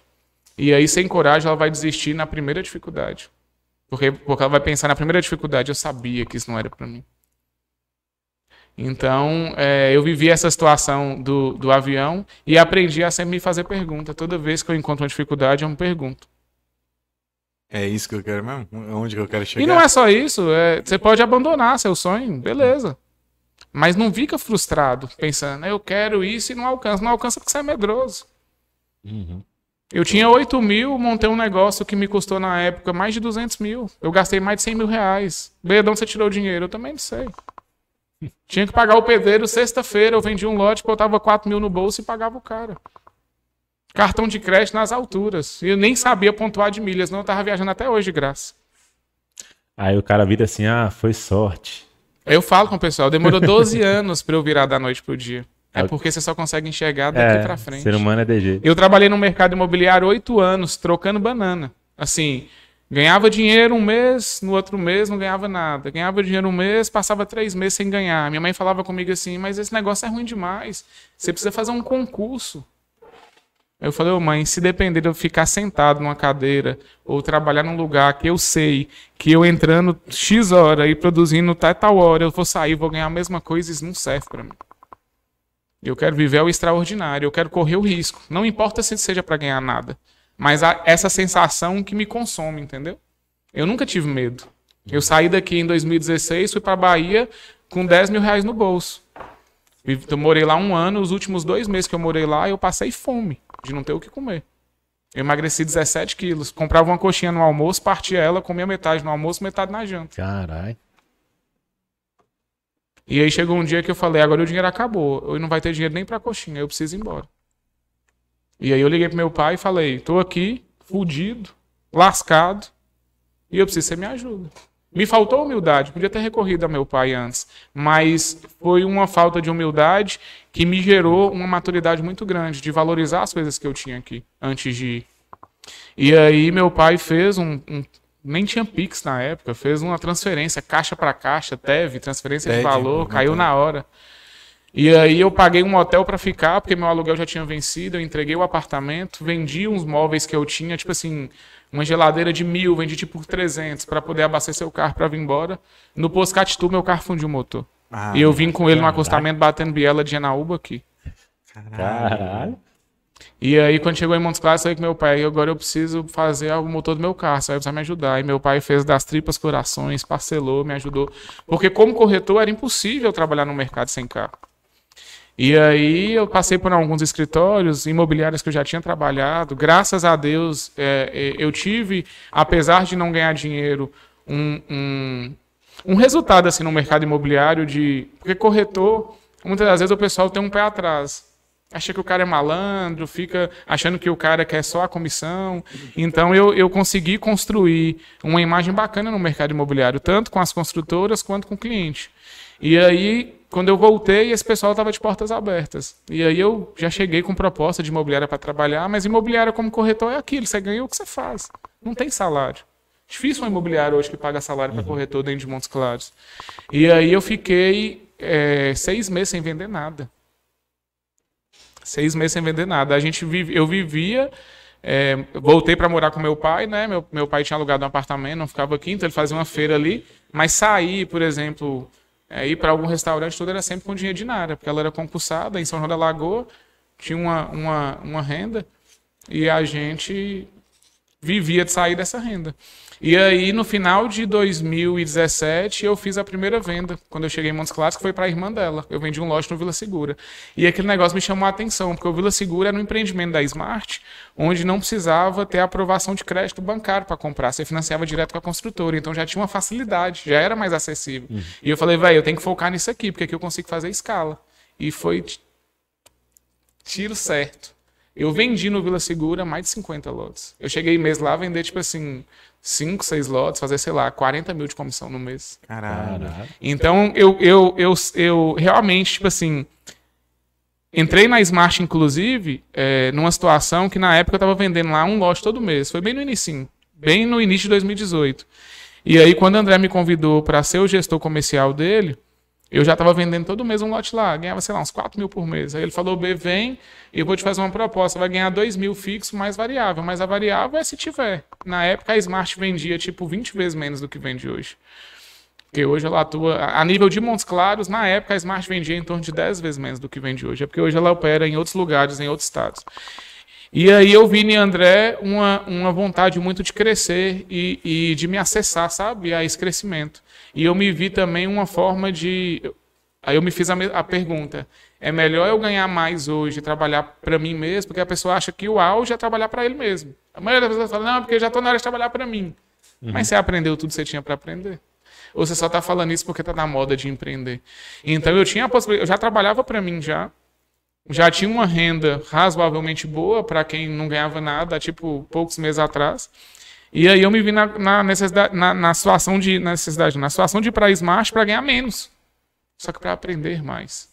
E aí eu falei, "Ca- cara, esse, é, André vai conseguir me passar um conhecimento que eu ainda não tenho, que é assim um horizonte muito maior do que eu enxergo e de conhecimento, de, de, de, assim, de, de parte de, de, de profissional assim do mercado imobiliário como um todo. Ele já era um cara que tinha feito mais de 200 casas em Montes Claros. E aí eu pensei, onde eu quero estar? E aí falei, pergunta. onde eu quero estar, se eu aprender com ele, o caminho é mais perto. porque eu vou usar do conhecimento que eu aprendo com ele para aplicar no meu negócio como quando eu tiver. E assim foi feito. O pessoal fala, B, mas como que você saiu de empregado para empresário e você não teve dificuldade nessa transição? Eu tive algumas dificuldades, mas por onde eu passei eu já me portava como empresário. Então, enquanto funcionário na Smart, eu preocupava com, Nara sabe disso, o cabo que ia comprar. Mas onde que tem esse cabo mais barato? Por que você está comprando de 20 se lá no Shopping Popular é 10? Então Já eu já a enxergava a dono. Smart como minha. Já havia visão de dono. Tanto que quando eu tive a proposta de ser sócio, é aquele trem me pertencia, porque a Smart já era minha na minha cabeça, entendeu? E fez todo o diferencial para para que eu conseguisse performar bem. Hoje eu tenho uma gerente na Belris, que eu nunca falei isso com ela, mas a maior qualidade dela é enxergar a Belris como dela. Eu me vejo nela, entendeu? A gente tem um chefe assim também, eu e Henrique. Entendeu? Vê a empresa como dele. Isso aí eu acho que dono de empresa procura em qualquer funcionário. E aí o Cara, cara acha que, tipo assim, ah, mas eu vou ficar enxergando essa empresa como minha, é só o Bernardo que ganha dinheiro. É, pra tem quê? cara que. A Só é que o pequena, cara não mente pequena. pensa o seguinte: o que é que eu tô acessando de conhecimento aqui? Eu falo com as meninas da loja lá, a gente canta parabéns para elas uma vez por mês. Tem o, o aniversariante do mês. E eu falo com elas daqui um ano, eu não quero vocês aqui. E aí elas falam assim, mas tá doido, porque a gente faz tudo tão bem. Não, tipo assim, eu me dedico tanto aqui, eu falo, mas eu quero que vocês cresçam. E se eu não te der a possibilidade de crescer aqui, eu quero que você cresça fora daqui. Eu quero que você aprenda tudo que tem aqui para ensinar através da minha gestão, da Ionara, do Ricardo, da Renata, que é a esposa do Ricardo, da nossa gerente, para você potencializar e daqui a pouco tá empreendendo. Ou tá saindo daqui para ser gerente de algum lugar, eu não importo, juro, não importa. Eu nunca importei com nenhum funcionário que saísse. Porque a nossa ideia sempre foi levar isso para as pessoas, entendeu? A gente tenta usar a rede social o máximo disso. No meu modelo de gestão na Smart era pegado na mão. Eu nunca me portei como chefe de ninguém. Era que vem cá, vamos lá nós dois, me dá a mão aqui, vamos junto. Porque eu via que toda vez que eu ensinava, eu aprendia mais. E aí, é, muitas das vezes, é, o empresário, ele não quer transbordar na vida do funcionário, entendeu? Ele quer segurar. Tipo assim, isso aqui eu não posso ensinar, isso aqui eu tenho que centralizar em mim, isso aqui não sei o quê. Seu negócio pode ser um negócio de sucesso, mas você consegue escalar ele? Você consegue ter quantas lojas dessa? Porque você é só um. Como que eu monto Belris em Uberaba está tudo centralizado em mim? Como que eu monto Belris em Uberlândia, em BH, em São Paulo, está tudo centralizado em mim? Então, isso, isso sempre foi um negócio que eu aprendi com o André. Tipo assim, ele nunca se preocupou no que, que ele ensinava ou no que, que ele te acessava, porque para ele, ele falava assim comigo, B, quanto mais você estiver ganhando, Que beleza, Henrique. Que beleza. Que beleza. eu, gente, é porque tem um novato aqui, é a primeira vez dele. Meu, Que beleza. Nós não saímos pra buscar, os caras ligou e falou, mano, tá aí na porta. estagiário nessas coisas. E, e André falava comigo assim, B, quanto mais você ganhar, é sinal que eu tô ganhando muito mais. Então ele não se preocupava, ele não, ele não estava preocupado se estava ganhando 5, 10, 50 ou 100, porque ele sabia que se eu estava conseguindo fazer aquela grana ali, ele estava conseguindo fazer muito mais. Porque eu só sou uma ponta do resultado dele, entendeu? Então eu acho que a gente foi desdobrando, e eu vou falando assim de um tanto de coisa, vocês interrompem aí se, se ficar meio sem sentido. Mas eu acho que falta coragem pro pessoal que quer empreender. E entender o time. Eu tô no time de empreender mesmo, eu só tô com essa conversa porque todo mundo quer empreender. Será que eu já aprendi É. de tudo? Será que eu já acessei na fonte tudo que eu preciso acessar para aprender a empreender? Quer dizer que você tem que estar 100% pronto fazer alguma coisa? Não. Eu abri a loja, o dia que a gente abriu a loja tinha um tanto de sabor que não estava na, na ilha. Tinha buraco no freezer. Hoje, se você pegar a cartela, de- a cartela de sabor da Belris, tem a ma- 70% dos sabores são diferentes. Por quê? Qual o sabor mais diferente você tem lá hoje? O mais, o, o mais diferente que o pessoal fala assim que eu acho é o cheesecake com goiabada. Que às vezes o pessoal não toma e a hora que toma acha muito gostoso. Como é que é? Mas o que mais sai é o de Nutella, cheesecake com goiabada. Cheesecake? É, ele é uma base branca com goiabada mesclada. É um dos meus favoritos porque Nara faz uma sobremesa excelente de cheesecake com goiabada. E aí a gente desenvolveu esse sabor baseado nessa sobremesa. Então, a a- a- acho que a ma- a maior mensagem é não esperar estar pronto para iniciar, mas acessar tudo que você precisa acessar de conhecimento que você puder. Se você tem a oportunidade de acessar o conhecimento com o dinheiro dos outros, sendo funcionário, por que você quer quebrar a cara com seu dinheiro? Então, por exemplo, se porte como dono. Tem essa empresa que você trabalha como se ela fosse sua. E não pense assim, ah, eu estou somando para fulano de tal ganhar dinheiro. Ele está ganhando dinheiro e dinheiro é passageiro, mas você está ganhando conhecimento. E o que você está construindo aí dentro, nada tira. E é o que eu falo com as meninas da loja.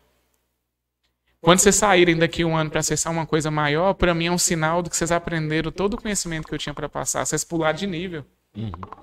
Só que para pular de nível, tem que enxergar o negócio como dono. Não pode enxergar como funcionário, porque funcionário vai ser funcionário a vida toda. E dono amanhã ele é empresário. E aí você inicia seu negócio já tendo postura de empresário.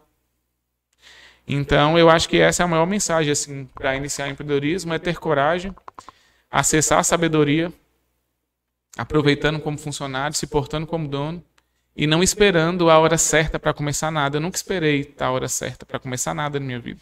É assim, eu troco o pneu com o carro andando. Vão performar, vão sentir na prática. Isso aí é igual teoria sem prática, não é nada. Prática sem teoria, às vezes você quebra a cabeça, é até uma burricezinha. Mas de que equivale você ser a maior teoria do mundo sem ter praticado nada? E é bom Sim, até que é você muito- vive, né? É, é muita questão de, Demonstra que você tá de, faculdade, muita coisa que você aprende na faculdade. A gente até falou isso no programa passado. Você não. Você, você aprendeu aquilo, toda aquela base, base, base, Uhum. base. E quando você chega no mercado de trabalho, você descobre que não tem base. É um Uhum. Não, se eu negócio. for contratar uma mestre cozinha hoje, B, ela já fez os melhores cursos de gelato do Brasil. E ela já trabalhou onde? E onde ela trabalhou, quanto tempo que ela ficou? E qual cargo que ela desempenhou lá dentro? E quantas receitas ela desenvolveu? É isso que importa. Tô cagando pro Pros fez cursos. gastronomia em Harvard. O que manda realmente é a prática, o que, que você já fez. Se, se isso for atrelado a uma boa experiência, é top demais. Aí é tipo assim. É um plus isso aí. É, um, É o conjunto perfeito. é o conjunto perfeito. Mas entre um e outro, eu vou sempre optar pela pessoa que conhece o problema na prática.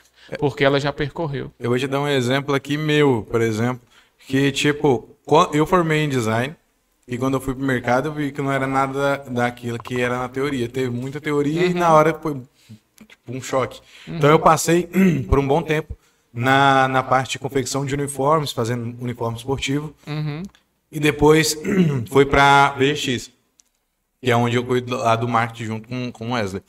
E, tipo, foi um choque tão grande que quando eu mudei para lá, faz o que? Quatro anos, isso, e eu olho a, o, fun, o, o funcionário, o colaborador que entrou e o que eu sou hoje, teve uma evolução muito grande. Igual você, você falou assim, para que, que você vai arriscar com seu dinheiro? Você pode fazer isso com o dinheiro do outro. Então, eu peguei aquilo e fui profissionalizando, fui na parte, mano, tem que aprender mais sobre isso aqui. Ah, é isso aqui que eu tenho que aprender. Então, lá eu fiz muita parte de identidade visual. É, você quer, vai lançar um, algo novo. Não é um produto, é uma vaga, mas é uma vaga nova. Mas você pegar aquilo Hoje você atua lá dentro do setor de marketing, Isso.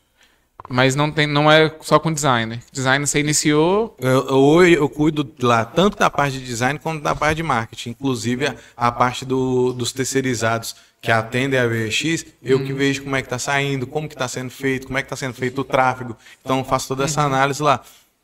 E, e aí vem muito daquela questão que você falou de trabalhe como dono, como se fosse o dono. Então eu pego aquilo ali muito como se fosse para mim. Fala, velho, isso aqui não tá bom, isso aqui dá para ser melhor, por que não foi feito dessa forma? E, e ser, não esperar de alguém que aponte, você ser aquele cara que aponta. Porque às vezes, funcionário. Tem que doer. É, porque às vezes Eu o cara fala as assim, ó, isso aqui ficou até bom, mas manchou aqui. Mas eu acho que passa. Se você fosse o dono, você ia falar o cara. Vamos ver se passa? Não, você ia ser aquele cara que fala assim, ó, ficou muito bom, mas manchou pra mim, você consegue refazer isso aqui melhor?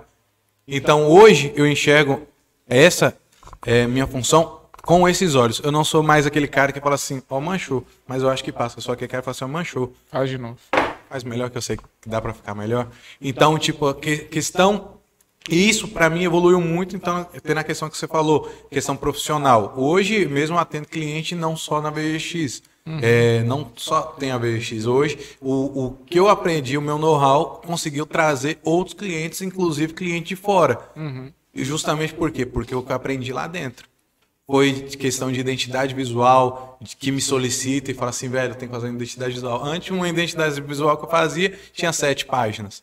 Hoje tem 34. Uhum. Porque eu quero especificar como que vai ser aplicado. Então eu pego cada projeto como se fosse para mim, como se eu fosse dono daquilo, entregando o, sempre o melhor. Assim, se eu fosse o dono desse projeto aqui, como que eu queria? Como que eu queria? Onde que eu queria chegar? E, e, e, isso é muito profundo, porque às vezes não é nem dentro do setor que você trabalha. Por exemplo, eu falo com as meninas da loja. Ah, o vidro da ilha está embaçado. Ah, mas hoje quem está na ilha é Maria. Mas tem que te doer. Porque Exato. quando você tiver seu negócio, você não vai querer saber quem é que está responsável por fazer aquilo. Você quer que seja feito. Uhum. Então não importa se é Maria que está na ilha. Você já comentou com Maria? Então tem que doer em todo mundo. Então eu começo a criar uma energia de incômodo. E aí você começa a criar uma cultura, porque quem anda fora. Vocês já foram na casa do pastel? Aquele trem para mim é um, é um negócio muito violento. Entra e sai funcionário e o atendimento é o mesmo. É uma educação e você chega e tá lotado de gente e senta aqui, tem aqui perto, por favor, vem aqui, não sei o quê. O cara que ele entra ali, que ele não consegue dançar a dança que eles estão dançando, ele não fica. Porque é uma cultura. Exato. E é isso que a gente tem que criar dentro da empresa. O cara entrou, ele não conseguiu. Você sobe o nível. O cara entrou, ele vai tentar acessar esse nível. Se ele não der conta, ele mesmo vai pedir para sair. Porque ele vai se sentir um bicho. Ele vai, sentir, né? ele vai se sentir o patinho feio do lugar. Porque tá todo mundo dançando uma dança e ele não consegue dançar. Então a gente tenta criar uma cultura e uma energia de incômodo. Eu não é preciso é te falar que tem que fazer e eu tô cagando para quem é que tá responsável. Tem que doer em todo mundo para que aquela pessoa se sinta pressionada para fazer. É, é, eu não vou deixar mais o vidro limpo, porque senão fica todo mundo olhando e falando, lá, o vidro tá limpo, o vidro tá sujo. Você já limpou o vidro? Você viu que o vidro tá embaçado? Então, eu acho que essa cultura é, é, é dificílima de criar. É porque você depende de, da maioria na mesma sinergia do que a minoria. E tem que ter gente de cabeça, né? E, e que é. consegue enxergar isso com certa maturidade. E você tem que fazer um, você tem que fazer como se fosse uma psicologia inversa. É o pessoal se incomodar e eles meio que trabalham no automático pela excelência sem perceber. Tipo assim, ele, elas falam assim, B, você chega aqui e você vê umas coisas que a gente não vê. Eu não vi que esse plástico estava aqui. Falei, é porque você não procurou. Eu já olho procurando os problemas. Vocês não olham procurando os problemas. Vocês, vocês ficam no automático. Estou aqui no caixa, estou só no caixa.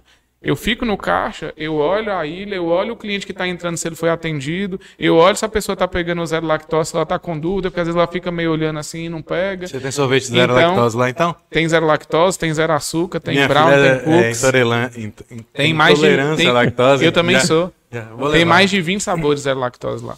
Então, então é, eu fico com esse olhar mais amplo e ela falou assim: você vê coisa que a gente não vê. Não é que eu tenho um olhar de águia, inclusive eu tenho não sei quantos graus de miopia. Mas é porque eu, eu, eu entro caçando problema. E é, e é esse o olhar de dono que tem que ter. Eu falo, é porque vocês não estão olhando como dono. Se fosse lá na sua casa, você queria essa ilha aqui de suja desse jeito? Tá parecendo meu, meu, meu, meu gerente falando. É. Tá parecendo meu, meu, meu gerente falando. E ele emprega eu aprendi muito com ele. Salve Wesley. Ah, só um recadinho antes. Galera, ter olhar de dono não quer dizer que você puxa saque de empresa, não, tá? É, Puxar muito, saque muito é uma coisa, ter é olhar isso, de né? dono é outra. Quando você, você tem um olhar de dono, igual o Bernardo cita aí, não é questão de você. Ah, tá puxando saco do chefe. É porque, puxa, é porque puxar saco não vai te levar em lugar, em lugar nenhum. Não vai te levar pro próximo nível. Puxar saco talvez vai. Vai te manter ali onde você tá e talvez mas assim, o, a pessoa que só puxa saco, ela não consegue entregar resultado. Pode ter o puxa saco que entrega resultado, é outra coisa. Mas porque assim, o cara com esse olhar ele se engrandece. É, porque beleza, você quer ser empresário e quando se for sua empresa vai puxar saco de quem? Uhum. Né?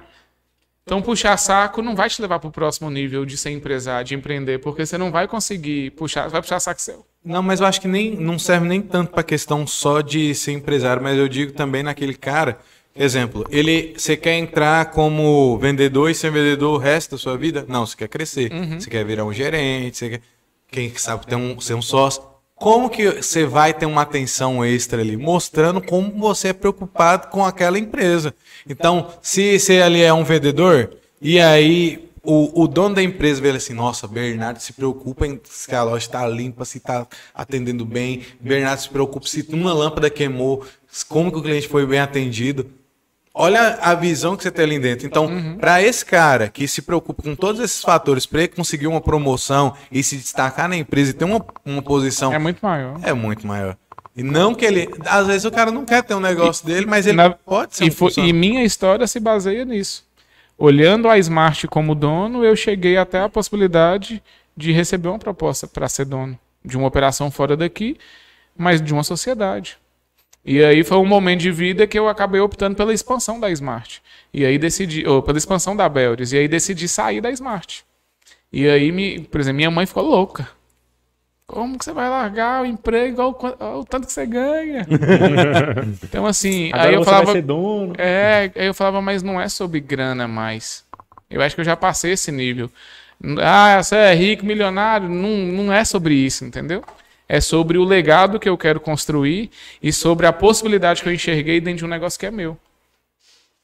Então, eu, tive que fazer uma escolha. Ou aceitar a sociedade da Smart ou expandir a Beldes. Eu A gente chegou a aqui e não falou nada. Você quer. Tá com fome? Tô quer comer um não. Esse aí? aí eu vou comer no final. Vai comer no E eu final? lambuzo demais. Tem que ser fora das Você quer, câmeras. Nivelto? Quer? Não? E agora eu quero saber de ti. Quero saber de ti a parte que entrou. É, que falaram assim, igual eu falei. Primeiro ponto foi. A Beldes. Aver. Segundo ponto, lançou a esposa dele na internet. Nara se lançou na internet sozinha, não foi comigo, não. A gente sempre foi muito companheiro, assim, profissionalmente e em tudo que a gente faz. ah, tomei sorvete demais aqui. Melhor, sor- melhor sorvete de Montes Claros aqui. Vou deixar pro final. Vou comer com o Bernardo. Milagre. Nara iniciou o, o, o Instagram dela em 2017? Em 2017, muito antes de eu ter, assim. Minha entrada para o marketing foi porque eu entendi que marketing era venda. E se eu entendesse de marketing, eu conseguia fazer a Smart performar melhor. E aí eu comecei a estudar por conta própria. Então fui estudar tráfego, fui estudar layout, fui estudar designer. E aí dentro da Smart, quando eu montei a Beldes, já tinha um pezinho no marketing. Então a Beldes, toda a experiência que eu projetei, o modelo de negócio, o modelo de atendimento, tem um pezinho no marketing porque eu, eu absorvi isso lá na Smart, com o olhar de dono que a gente acabou de falar. Ou seja, se eu não tivesse o olhar de dono na Smart, eu não teria acessado o marketing, que não teria construí- conseguido construir a Beldes no formato que eu construí, e que não estaria agora com a agência. Então o olhar de dono ele Uma acessa coisa construiu a outra né? Uma coisa aqui. construiu a outra. Então, Nara, ela ingressou no digital em 2017, é, é, é, inclusive antes de eu estar na Smart. E aí, é, com o tempo, ela foi ganhando muito força, uma mensagem muito forte na internet, né? Assim, dezenas e centenas de vidas transformadas ali com aquela mensagem que ela levava. E, e ela cresceu sozinha, sem tráfego pago, sem lançamento de curso, era um negócio bem orgânico mesmo, assim. E aí, é, quando eu decidi sair da Smart, Nara já tinha feito três lançamentos de curso. Só que esses lançamentos eu participei, mas não foi eu que fiz. Quem fez foi a Maria Clara, que hoje é minha sócia na agência. Então a Maria Clara bateu lá na porta de casa e falou com o Leonardo, ela quer te lançar, junto com uma sócia que ela tinha na época, que chama Renata. Ah, a gente quer te lançar e tudo. E aí, na época, elas nunca tinham feito lançamento, eu acho. É, eu acho que o de Nara foi o primeiro. Ou foi o segundo. Tipo assim, ela sabe, tinha acabado de ingressar nesse mercado de lançamento. E aí eu falei com o Nara, ela falou assim, e aí, o que, que você acha depois da reunião? Eu falei, ó, elas não têm o conhecimento de lançamento, porque eu sei fazer leitura do pessoal. Mas sem elas você não vai fazer. Qual que é a vantagem? Elas estão começando, elas vão ficar por conta do seu lançamento. Você é uma pessoa super atarefada, porque você tem atendimento, você tem suas obrigações. Na época ela ainda tinha algumas demandas da Beldes, estava grávida, estava grávida de sete meses, inclusive, na época. Então, assim, estava num momento muito corrido. E aí eh, ela decidiu aceitar a proposta das meninas e fez eh, três lançamentos com ela, onde eu participei, pude aprender e tudo, com o pezinho no marketing que eu tinha na Smart lá, e decidi no meio antes no meio desse terceiro lançamento foi quando eu tive a decisão de sair da Smart e tocar só Beldes. E aí sentei com o André, agradeci ele a possibilidade da, da sociedade fora, expliquei a situação dos meus pais, da situação do meu irmão, na área grávida, sete meses. Era, seria, seria muito egoísta da minha parte tirar ela de Montes Claros, ela estava na ascensão profissional muito violenta. E aí ele falou, irmão, é, a gente nunca teve essa conversa, eu vou te falar como amigo. Eu, no seu lugar, também tocaria Belde. Seu negócio é um negócio fora da curva. Então, para mim, é muito difícil falar isso para você, porque eu vou perder muito com sua saída. Nisso Mas a Bel já estava rodando. A Belde já já estava performando excelentemente bem.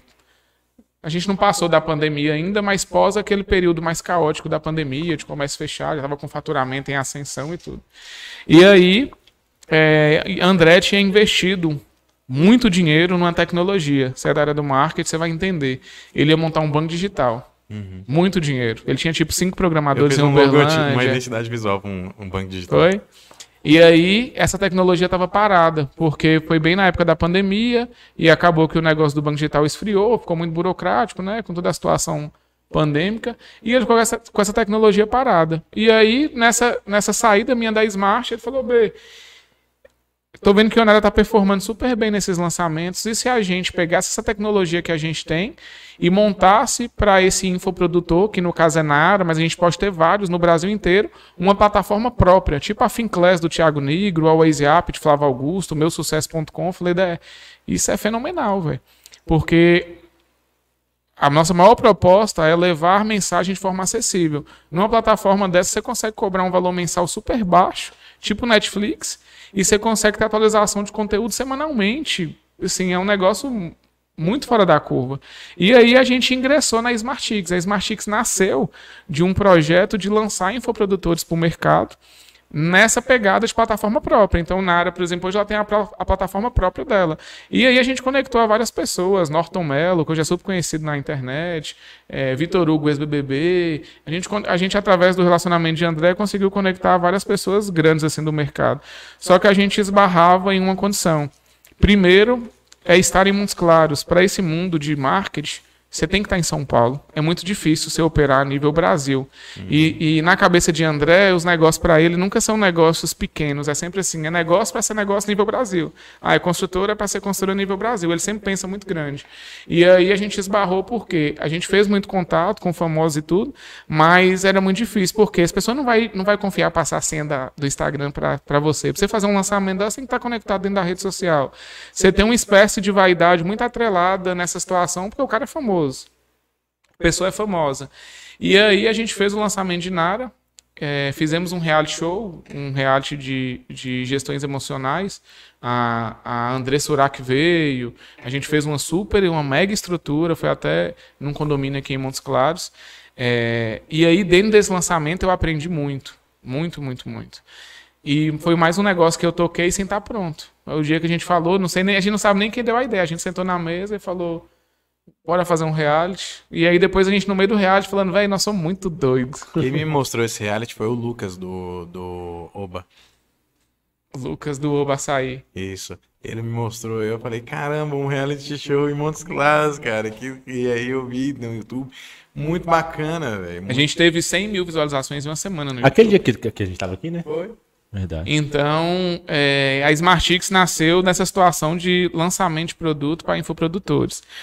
Nesse meio tempo, a gente começou a receber, até por causa da proporção que o React tomou em Montes Claros, muitas empresas. Ah, eu quero que você faça meu marketing, eu vi que você faz.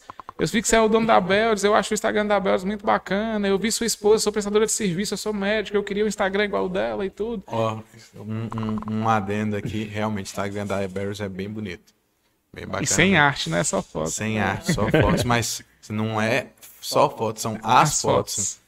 Tem toda uma estrutura por trás de, de criação de campanha. Resolução altíssima. Tem uma lá da casquinha que eu achei muito interessante, das frutas entrando dentro da, da, da casquinha, casquinha. O, o GIF. Isso, ficou muito bom. Fez em stop motion. Ficou, ficou muito show. bacana. E aí é, a gente enxergou um braço que a gente conseguia atingir em Montes Claros.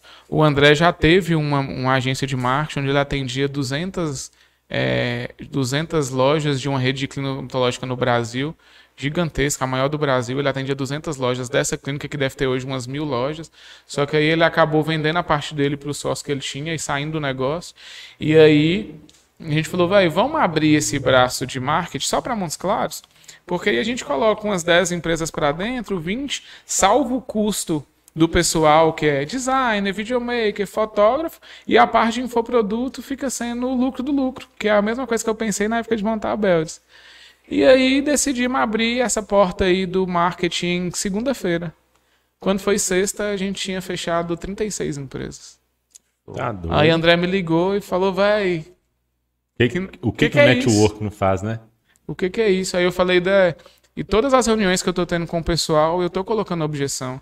Porque o marketing não é o sonho americano. Você não pode vender marketing como sonho americano, porque se o empresário não caminha em paralelo com a agência, a agência não consegue entregar resultado. Exato. Então, se eu sou empresário, que eu atraso o meu ensaio fotográfico, porque qual que é o diferencial nosso hoje? A gente trabalha com imagem autêntica, a gente faz as imagens do negócio da pessoa Não é e de leva ela para o digital de forma a melhorar a percepção que a pessoa tem daquela empresa e potencializa isso no tráfego.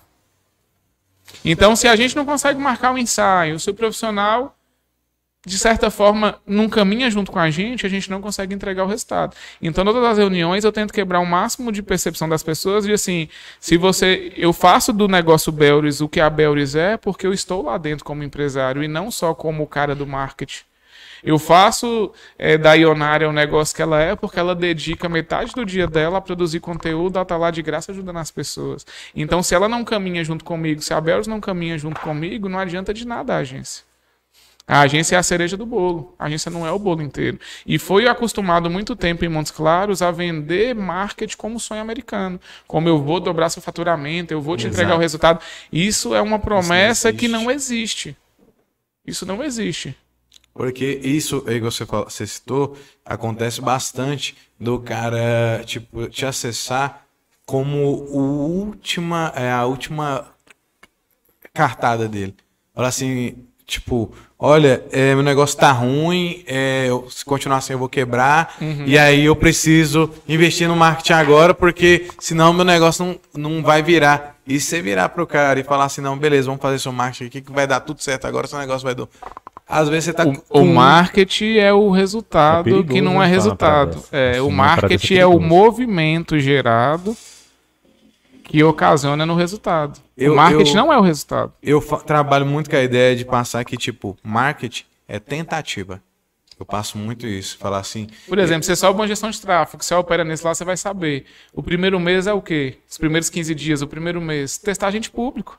Você vai pôr dinheiro pra você errar, pra você saber onde é que você tá acertando. É, você e aí o empresário no primeiro mês, o que, que criativo. ele faz? Ah, Não tô pagando e não resultado. tô dando resultado. Calma, ninguém dá resultado com 30 resultado dias. no mínimo é três meses pra você ver. Vocês começaram a operar coisa. esse podcast aqui. Quanto tempo vocês demoraram para dar o primeiro passo? Sempre o primeiro passo é o mais longo.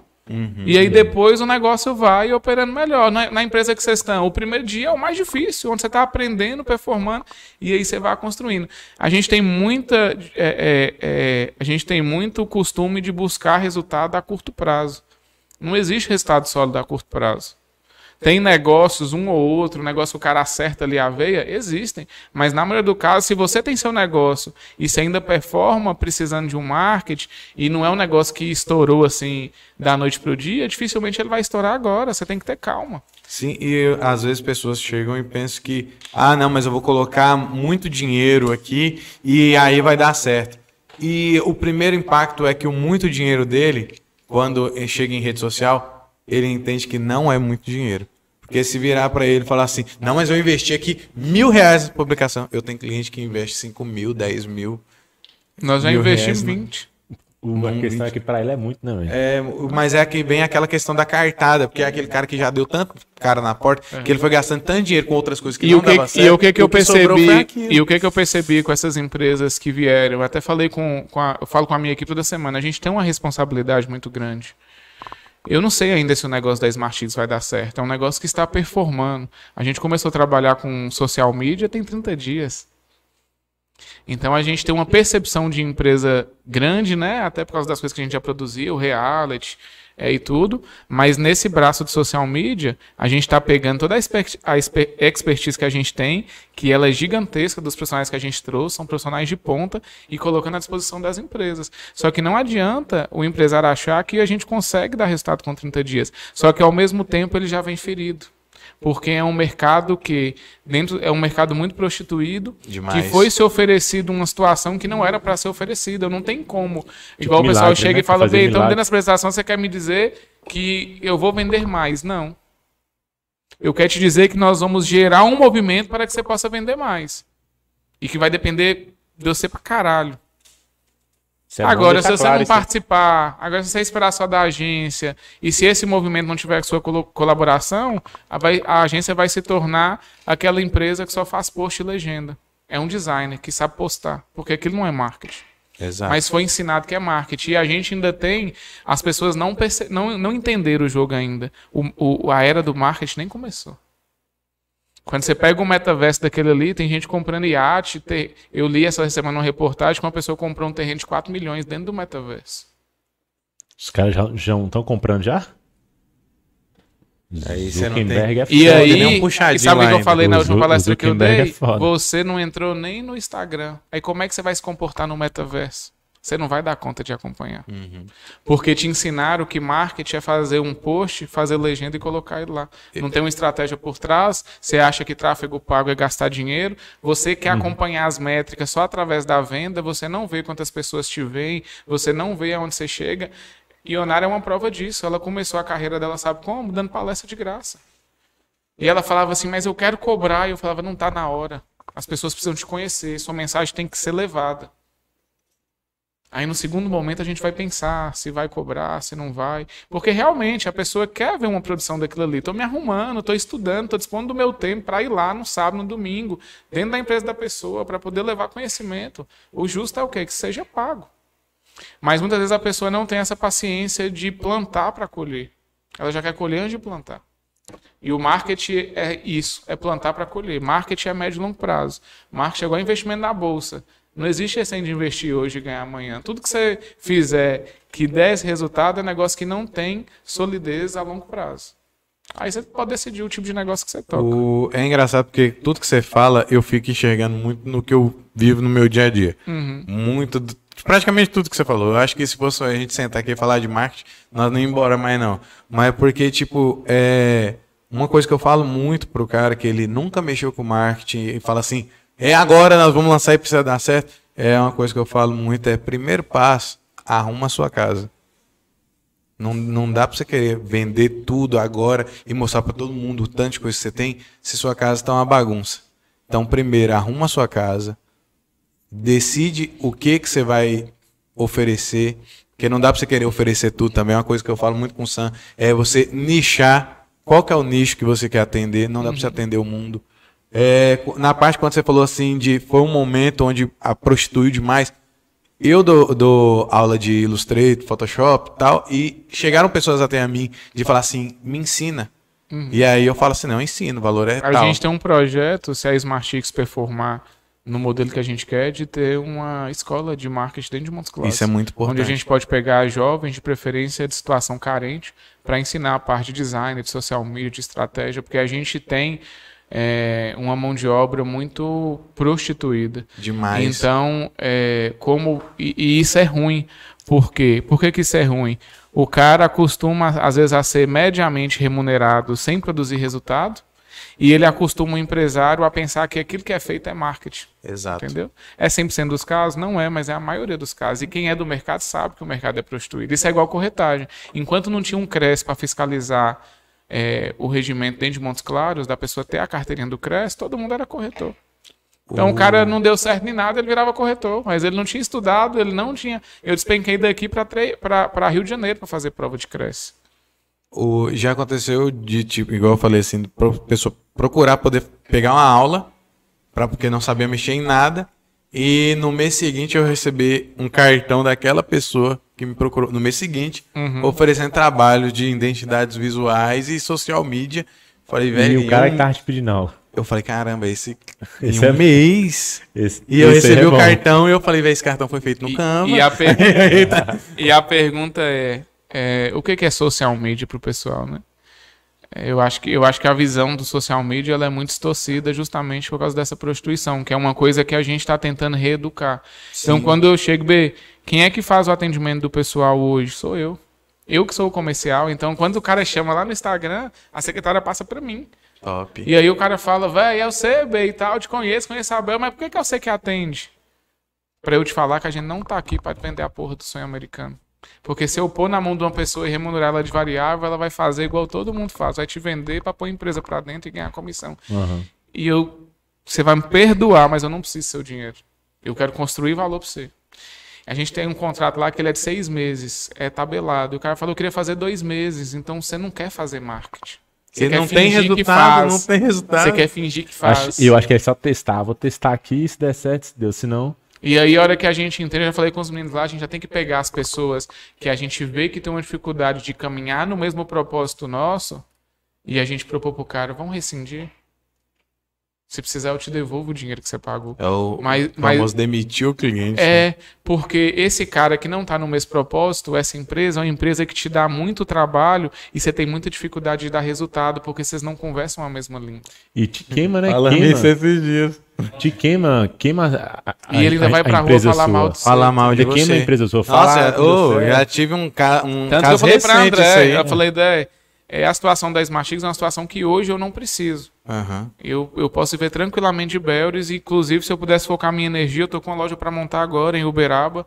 E assim, tem que olhar ponto, tem que não sei o que, eu não tô conseguindo ir lá, por causa da demanda da Smartix hoje. Mas eu tô, a gente colocou dois sócios, que são o Thiago e a Maria Clara, que são o braço operacional, que daqui a pouco eu não quero estar lá mais dentro. Mas eu tô ensinando para eles e para os outros funcionários como que é o propósito que a gente tem que caminhar.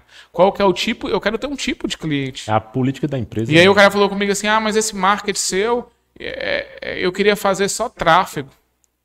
Eu- Você vai me perdoar. Desculpa, gestor de tráfego que estiver assistindo. Mas o meu modelo de negócio é para o cara que quer investir numa foto bacana. Ele tem que ter um. O o gestor de tráfego ele não é designer. Não. O designer ele não é estrategista. O estrategista ele não é o, o, o, o social media que busca o conteúdo. Então é uma engrenagem que está uma na outra. Quando Exato. chega lá na ponta que é o tráfego, tem toda uma história para trás que, que você não enxerga. Que é qual que é a busca de conteúdo? Como que eu bolo uma estratégia em cima dessa busca de conteúdo? Os dois caminham pelo brief que o cliente preencheu. Exato. Como que eu passo essa estratégia para fotografia? Então, meu meu fotógrafo ele vai para o campo com um roteiro de ensaio, que é baseado no brief, que é baseado no conteúdo, que é baseado na estratégia, para que a gente possa potencializar o, o tráfego. Porque tráfego por si só é excelente. Quem não fizer, faça. Dá para colher muito fruto com tráfego. Mas se você fizer um tráfego dentro de uma cadeia que mantém um ecossistema, você potencializa. É o que acontece em lançamento. A gente está trazendo a nossa experiência de lançamento para o social media. Então, por exemplo, o cara é empresário, eu quero fazer um criativo ele falando. Tô aqui com o meu burger, você tá na sua casa, né? Domingão, eu sei que você quer comer esse sanduíche aqui. Arrasta pra cima aí, pede. A não ser só aquela fotinha do sanduíche derretendo, o cara pegou na internet e colocou lá com a brasinha saindo. Tem que ter essa? Tem, mas é pra ter 10 campanhas rodando, cada uma de um tipo diferente. Não, se você pegar essa da Brasinha aí, vai ser a mesma Eu vi, que vai passar dias, pro lado e ver a eu vi esses dias uma arte horrorosa, feia, no pente, assim, e, e, e, e o cara falou, sabe o quê? Ó, que genial. Não tivemos recurso para fazer a arte, porque colocamos todo o dinheiro no tráfego. Arrasta pra cima e compra o sanduíche. Véi, eu queria comer na hora. Foda-se se era bom, mas eu achei genial a ideia dele. Tipo assim, a arte me chamou a atenção porque era muito feio, era um trenzinho desenhado mesmo assim, Era tipo uma criança. ruim. E ele falou assim: não tivemos dinheiro para fazer a arte. Colocamos todo o dinheiro no tráfego para te achar. Você é especial, é a mensagem que ele quis passar para mim. Eu, eu, tô, eu tô me fazendo ridículo aqui com essa arte ridícula para eu te achar. Faz valer essa dívida emocional e arrasta para cima e compra meu sanduíche. Então, assim, são N coisas que você consegue criar de forma diferente e criativa para não ficar naquela mesmice. Entendeu? Que eu acho que, que, que faz todo o resultado e é o diferencial que a gente quer trazer. Se vai dar certo, eu não sei. Nós vamos fazer um podcast daqui um ano contando aqui se deu certo, se não deu. Mas é isso aí que a gente acredita. Já, já tá convidado. Cara, Os tá funcionários, por contando demais. exemplo, eu chego na entrevista lá, eu nunca contratei um funcionário que era o funcionário que tinha, tipo assim, que era o melhor currículo.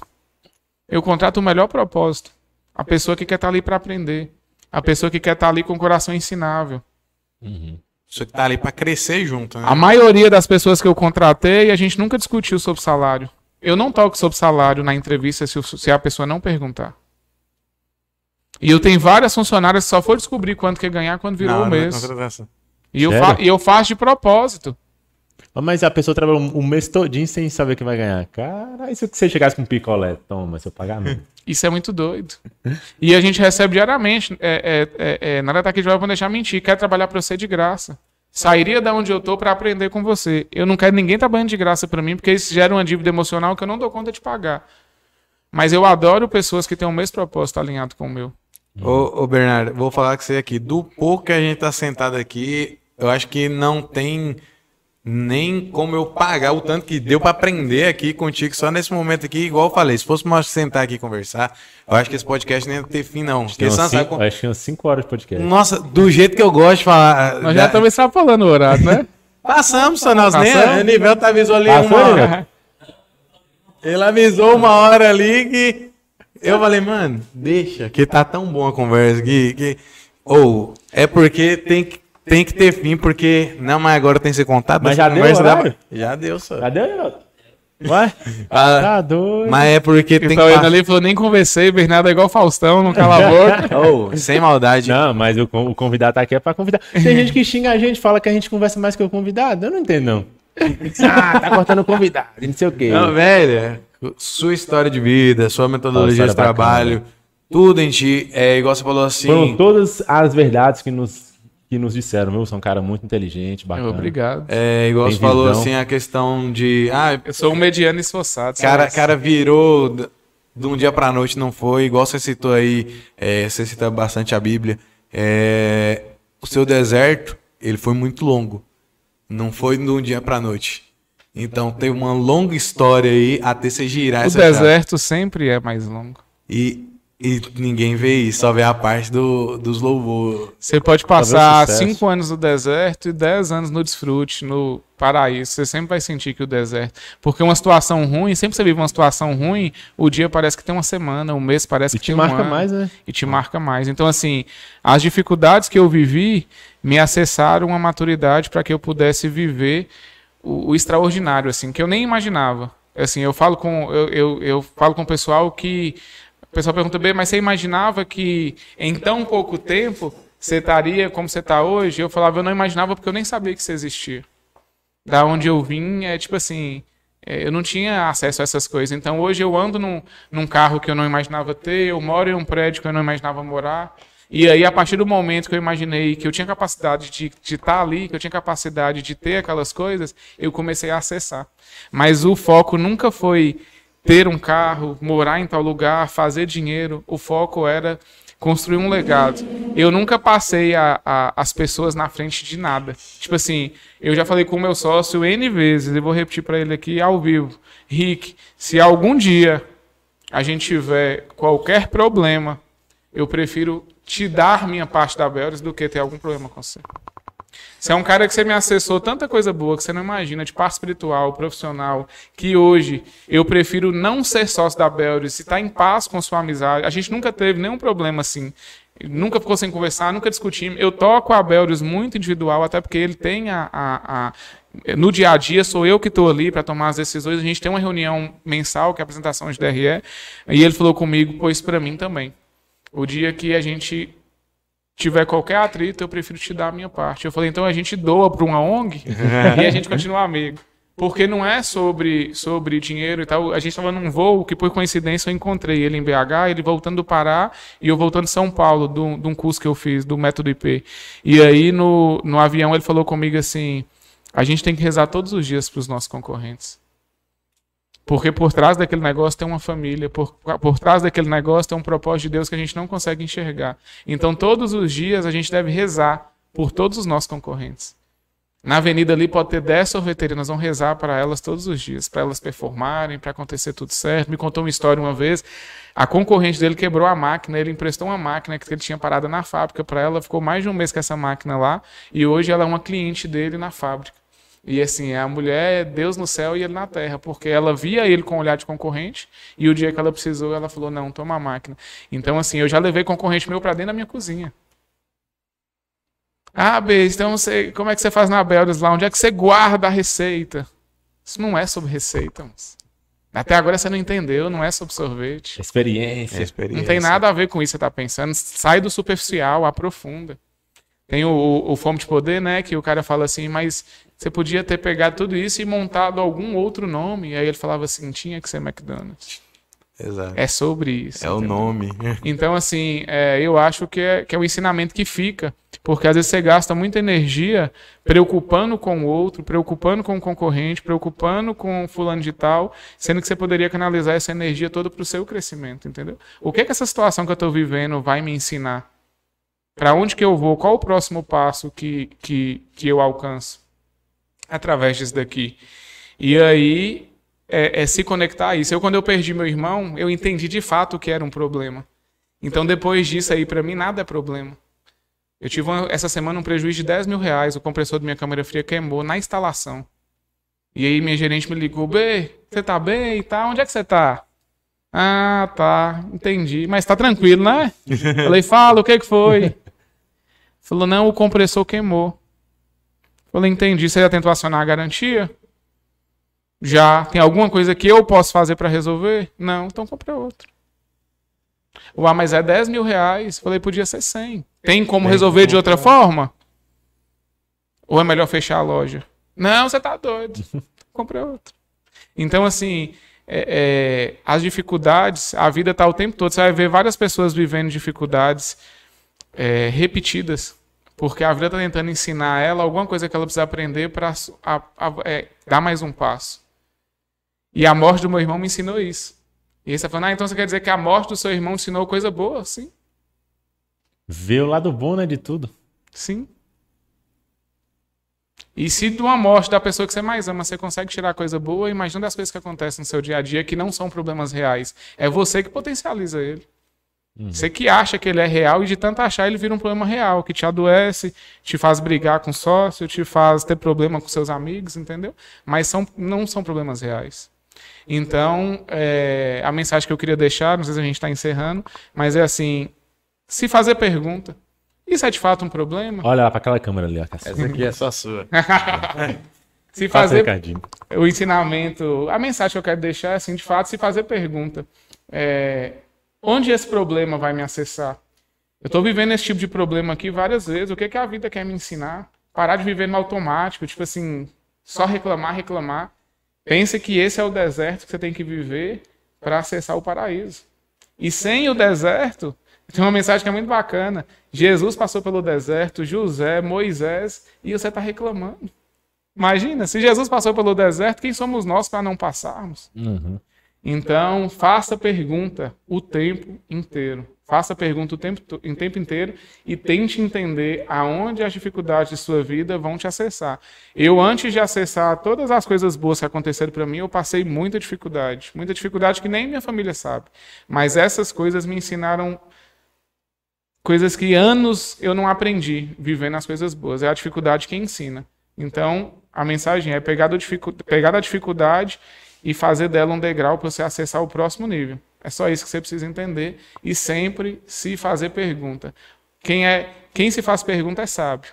Você pega na, na Bíblia, é, Jesus não respondia nada. Você é o Messias? O que dizem sobre mim? Quem é sábio não responde, faz pergunta. Uhum. Então, é, se a gente fizer uma dinâmica, inclusive, é muito bacana. Tipo assim, só pode responder com pergunta. Aí, tipo um rap, aí eu faço uma pergunta pra você, você faz uma pergunta pra mim, chega uma hora que você não consegue, você responde. Então Porque- vamos fazer isso aqui agora? Pra, pra finalizar. Quanto você ganha por mês? Por que você quer saber? É esse tipo de pergunta, né? Nós vamos caminhar depois dessa aí sem deselegância. Se- não, não é, não é sobre, é porque o É essa sábio, ele, o sábio ele é sempre comigo. elegante. É que essa parte então, ficar comigo. então, outra forma de você perguntar, que você podia falar assim, por que você quer me contratar? Você não foi deselegante, entendeu? Mas, assim, Foi por que bem você quer saber? e direto. Eu tô precisando de um design na minha empresa, eu queria entender se, se, se o ticket que você cobra tá dentro do que eu posso pagar. Quanto que você ganha? O que você deseja me pagar? Eu, dese... eh, eu já ia responder, tá vendo? E eu que trouxe, ah, eu que trouxe. Perdeu, perdeu, perdeu, perdeu. Então, é, eu, eu aprendi isso no curso e voltei o, o curso todo brincando com um amigo meu de fazer pergunta. E isso é um negócio que você cria, tipo assim, que destrava, velho, de uma forma Que você fala, vai, aí você começa a acostumar seu cérebro inconscientemente a se perguntar as coisas.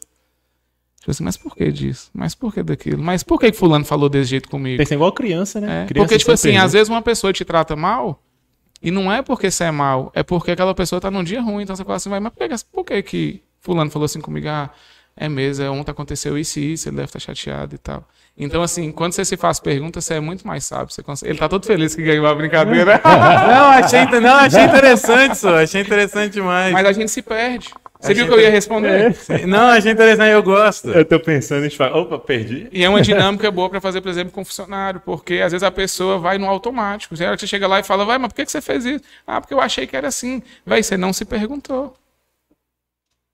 Você não, é se, você não se fez pergunta. Achei interessante demais. Tem que agir como fosse uma criança. Você não pode deixar a criança dentro, dentro de si morrer. Criança pergunta pra caralho, velho. Tem que perguntar demais. É igual. e você já cara, percebeu que que a fase que elas fazem mais perguntas são a fase que elas mais evoluem? Rápido. Porque elas estão o tempo todo aprendendo. Então, a gente, me- eu mesmo consigo me ensinar várias coisas se eu me fizer a pergunta. Mas a, a gente está acostumado a viver no automático. Sair de casa tal hora, dormir tal hora, relacionar com as mesmas pessoas, e a gente não se faz pergunta. Quem hoje eu quero dentro da minha vida? Eu estou satisfeito no meu trabalho? Quanto tempo é o tempo que eu quero estar no meu trabalho? E qual é a próxima coisa que eu quero fazer depois desse trabalho? Como que tá a relação com minha mãe? Como que tá a relação com meu pai? Eu tô sendo um um bom amigo com meus amigos? Eu sou um amigo presente? Eu sou um bom funcionário? Então, se você for pensar, você consegue fazer um milhão de perguntas por dia. Ter esse momento E às vezes você não vai te fazer refletir muito mais profundamente do que uma meditação ou uma oração. Entendeu? E uma amiga minha, Laís, chegou pra mim e justamente foi uma das perguntas que me deu um. um, um girou uma chave. Porque eu tenho uma filha de dois anos e eu tava numa fase que eu tava dormindo, indo dormir quatro horas da manhã. Uhum. E tendo que acordar sete, porque no dia tinha que trabalhar. E aí, e pra mim era aquilo, porque eu tinha que ganhar dinheiro, porque eu tenho que sustentar minha filha, eu tenho que pagar meu carro, eu tenho que isso e aquilo. E eu comecei a ligar uma chave que pra mim era automático pegar serviço, tem que pegar serviço. E eu até falei com Sam, falei, Sam, eu tô, tô esquecendo se eu tranquei a porta de casa. Eu trancava e aí cheguei num ponto que minha mulher estava do meu lado e eu falava assim, eu tranquei. Aí eu falava com ela, não desce não, espera eu trancar. Você... Aí Sam o maior assim, sinal de viver no automático. Aí Sam pegou e falou assim, mano, você precisa dormir. Você precisa dormir. Aí eu, e aí pegou, essa amiga nossa falou assim, moço, você precisa mesmo de todo esse dinheiro? Você precisa mesmo disso? Sua filha tá aí e tal. E aí eu peguei, dei aquela chave assim. E falei, velho, esse cliente que me dá muita dor de cabeça, acho que não precisa disso aqui, isso aqui e tal. Hoje eu limpei, tipo, tudo aquilo que me desgastava. Quando você não canaliza energia, você é improdutivo. Você tem um cliente que te dá muita dor de cabeça, você consegue ter três, quatro que te dão menos dor de cabeça. E você consegue performar melhor, trabalhar menos no sentido de esforço, porque menos esforço mental, até pela pressão de saber que é aquele cliente, e ganhar até mais dinheiro.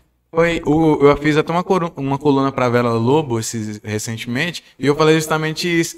Eu tinha uma carteira de cliente que chegou a bater, e era só eu atendendo. 14 clientes mês. Hoje, meu, hoje, Hoje hoje o Thiago, que é meu sócio, ele tocava 35 empresas social media sozinho. E hoje eu toco E só não diz- três. E tá super me atendendo. Então é igual você falou. É... Mas você pode pensar o seguinte: eu posso ter menos empresa com um ticket médio maior, entregando um serviço Exato. mais encorpado. Então tem várias formas Fala de aquela- você aquela- canalizar a Aquela energia. pergunta que você falou, pra que dormir? Se dormir eu perco tempo. Eu falava que eu se falar assim, velho, pra que É muito dormir? aquele negócio de Ao contrário, é, você trabalhe enquanto você eles viver. divertem, Não, ele estude falou, enquanto não, eles dão. Aquele dormir tem a maior perco que tem. tempo. Falei, mano, você dormir, é aí que você vive. E, E hoje, aí você e aí na verdade você não vive, né? Não vi. Você, já tinha Eu morrido e vendo- não sabia. Eu tava vendo minha filha crescendo e perdendo os melhores momentos. Hoje eu O maior investimento que você vai fazer no seu filho é dar atenção pra ela, não é ter dinheiro Nossa, pagar as coisas pra ela. Assisto filme com ela, brinco com ela no tapete, vou Porque colorir. que- qual, que é, a- qual que é a ordem que as pessoas acreditam que é? Vou fazer de tudo para poder proporcionar para minha filha aquilo que eu não tive. E aí, quando você tá mais velho, que você tem tempo, você quer dar atenção, mas aí ele quer voar. E aí você não deixa ele voar, você quer ele perto de você. Porque a ordem está inversa. O certo é você dar o máximo de atenção enquanto ele ainda é criança, para que ele se sinta amado, para que ele se sinta acolhido, para que ele se sinta apoiado. E quando ele estiver mais velho, você fala assim: Eu fiz minha parte. Pode deixar Pode voar. Entendeu? Porque quando, como você estava trabalhando o tempo todo e não conseguiu dar carinho, atenção e estar ali presente, quando ele estava mais velho, sua, sua consciência ficou pesada. E aí você quis recuperar o tempo. Só que tempo não recupera. Aí você já gerou todos os traumas que ele poderia ter gerado nele. Você já tá com a sua consciência pesada, você já tá se sentindo mal. E você se sente mais mal ainda dele não querer estar perto de Nossa, você, porque ele é. quer viver a vida dele. E aí o seu filho. E, e 90% das assim. pessoas vivem de forma inversa. E, e meu pai falava comigo assim: é, te expor, viu, papai? Fiz de tudo para meus filhos. E eu ficava me sentindo mal porque eu, eu amo meu pai. É, é assim, meu pai. Eu estudei a vida toda em escola particular, mesmo não tendo condição. Porque meu pai se esforçava para eu estar ali, entendeu? Só que aquilo não tinha valor para mim. Só tinha valor para ele. Quando eu formei na escola, ele queria que eu fizesse faculdade, mas eu não tinha valor para mim, só tinha valor para ele. E aí, quando ele falava assim, eu fiz tudo para vocês, é porque tudo, e aí vocês não querem estudar, e aí eu dediquei minha vida, eu fiquei no sol quente, eu trabalhei, eu não sei o quê. E aí um dia eu falei com ele, mas eu não pedi para você fazer isso. Você falou que é. E foi um dia assim muito ruim, porque ele se sentiu mal, né? Eu, eu falei assim, mas eu, eu não pedi para você trabalhar assim no sol quente para mim. Eu só queria atenção. Eu preferia que você estivesse aqui. Mesmo numa condição financeira talvez pior. Então, às vezes, a gente cria um- uma expectativa muito grande nos filhos, e os pais criam uma expectativa muito grande nos filhos e querem que os filhos vençam os traumas que são deles. Quando Maite nasceu, Ionara escreveu uma carta para ela, para ela ler quando ela tiver 18 anos. Você é o que Deus diz sobre você. Eu e seu pai vamos errar muito e a gente vai dizer coisas sobre você que você não é. E você não acredite na gente. Você acredita no que você é. E a gente, eu, eu, eu cresci, eu só fiquei tranquilo na situação de faculdade quando eu comecei a ter resultado financeiramente. Porque minha mãe ligava para Ionara escondida e falava: Você conversou com o Bernardo para ver abrir um concurso lá do Banco do Brasil? E ela falava: Sogra, eu não vou interferir nisso. Ele não quer concurso. Ele quer mexer com vendas. Mas esse trem não dá dinheiro. Aí ela falava: Mas não importa, é o que ele quer fazer. A gente tem que apoiar ele no que ele quiser fazer. E talvez se eu tivesse escutado minha mãe, eu estaria hoje um concursado infeliz. E nem estaria aqui. E nem teria o conhecimento que eu tenho por causa das coisas que eu acessei, entendeu? Então, assim, esse negócio é uma chave muito poderosa de, de, de alinhar a expectativa mesmo nas pessoas. Igual você faz com seu filho, você faz nas suas amizades, você faz no seu casamento, você faz no seu namoro. Você alinha a expectativa. Show demais. Ô, Bernardo, sem, sem maldade, ô. Quem não assistiu esse programa É um desde o Nós- Nós começo, viemos falar sobre negócio e Assista. falamos mais sobre vida do que negócio. assista desde o início, porque esse programa acho que foi uma inspiração e um ensinamento para muita gente. Foi um prazer enorme ter você Demais. aqui. Prazer é todo Se- meu. O se- cara é fera, viu? O cara se é fera, eu né, tinha uma. Hã? Aí tá vendo? Não, ele nem Deixa eu reclama. falar né? que você. Ele nem reclama. Eu Se- desbloqueei ele de alguma coisa aqui, porque ele tá me olhando com o olhinho cheio de água hoje. Ele tá me olhando. Eu não sei se, eu não sei, você eu não sei se ele tá do lembrando do tá pai dele, eu não sei se ele tá lembrando da filha dele, mas ele tá, com, tá- ele tá com o olho. o- não, Olha o olho dele, olha olha pra ele, olha. Aqui, ó, cara, É, tá não, apaixonado. não, quando- tá apaixonado. E, você, você percebe que o cara tá vidrado no você, quando você pisca, ele pisca junto. Aí você, aí você Aí mexe o nariz, ele ele mexe o nariz junto. Aí, Espelhamento. é, então, queria agradecer demais tua presença aqui. Se a gente tinha uma expectativa aqui, com certeza você superou ela. Ah, que bom saber Foi muito bom, bacana. Te- igual eu falei, Vocês antes, vocês vão me desculpar se eu tiver fugido um pouco da situação Não, de negócio. nesse não é isso que a gente busca aqui. Porque, pode ter certeza. é porque assim, as pessoas me chamam muito pra. B, eu quero fazer uma reunião de negócio com você. B, eu quero fazer eu quero te mostrar um negócio que eu tenho. E eu sempre levo essa mensagem, porque é uma mensagem que arde de mim, entendeu? Porque eu, eu não nasci um bom empresário. Tem um tanto de coisa antes disso que me fizeram um bom empresário e não tem nada a ver com negócio. Eu sento hoje fazer uma entrevista, eu consigo ler a pessoa. Hoje, é, tipo, quando a gente chama o, a pessoa para vir aqui no Malcast, muitas vezes o cara pergunta: vocês vão falar de quê? Quais vão ser as perguntas? O que, que vai tratar? E a gente não quer isso aqui. Não é isso que a gente Quem é que programa. manda? Eu ainda o perguntei, é falei, irmão, você, você né? quer que fale de algum assunto específico para eu conduzir as coisas para um assunto específico? Você falou, não, não precisa. Eu falei, ó, Não, mano. tá? Convidados, aprendem. Quando vocês virem aqui, não é pra ter nada fixo, velho. Não é Só entrevista. sentar e conversar. Bebe, se não bebe, bebe, bebe água igual o Bernardo aí tomou. É. Só senta e conversa. Fala só pra você. É isso que a gente queria mesmo, é saber sobre sua vida, é saber o que, que você faz, o que, que você E a- aproveitar que meu pai está assistindo e que eu citei ele aqui, é, hoje um dos pontos mais fortes. Pode falar pra ele ali. Hoje um, dos, hoje, um, hoje um dos pontos mais fortes que eu tenho é a situação do network. E meu pai foi o, o primeiro cara que me gerou network sem saber, porque na, no esforço dele de fazer com que eu estudasse em escolas particulares, eu consegui me conectar na infância a muita gente que depois acabou se resultando em negócios. Então, mesmo meu pai tendo a expectativa que estava investindo em uma boa escola para que eu fosse um doutor, fizesse uma faculdade, ele me proporcionou uma situação que eu percorri com o meu propósito. Então, assim, eu honro meu pai demais, eu, eu amo meu pai. Ele, ele e minha mãe tinham uma expectativa em mim, eu frustrei eles em determinado tempo e hoje eu tenho certeza que eu dou muito orgulho para eles.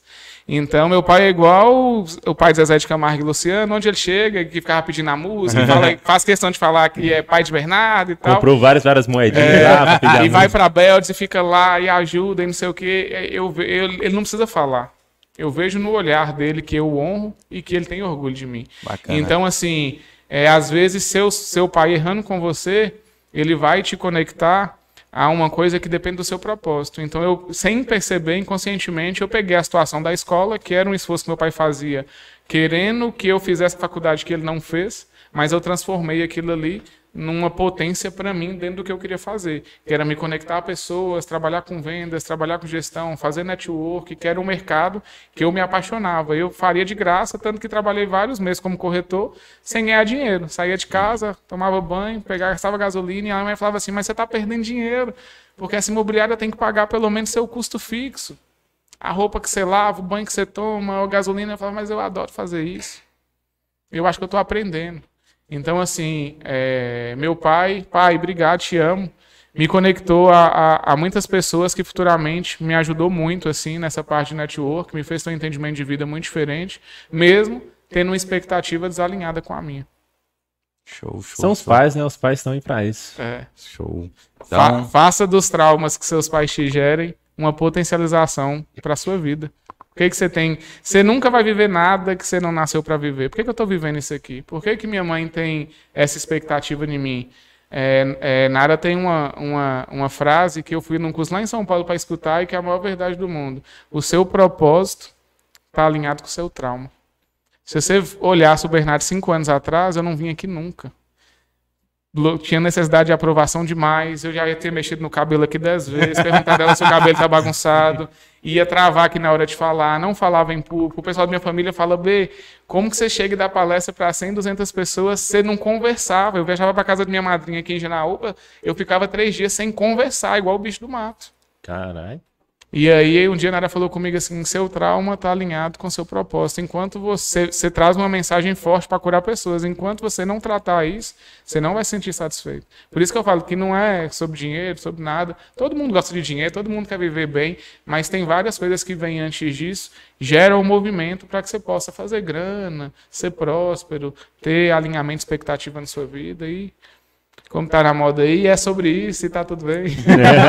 Eu vou ver que é sobre isso o que você tá falando. então é, é, fala pra gente aí como que o pessoal te encontra no Instagram.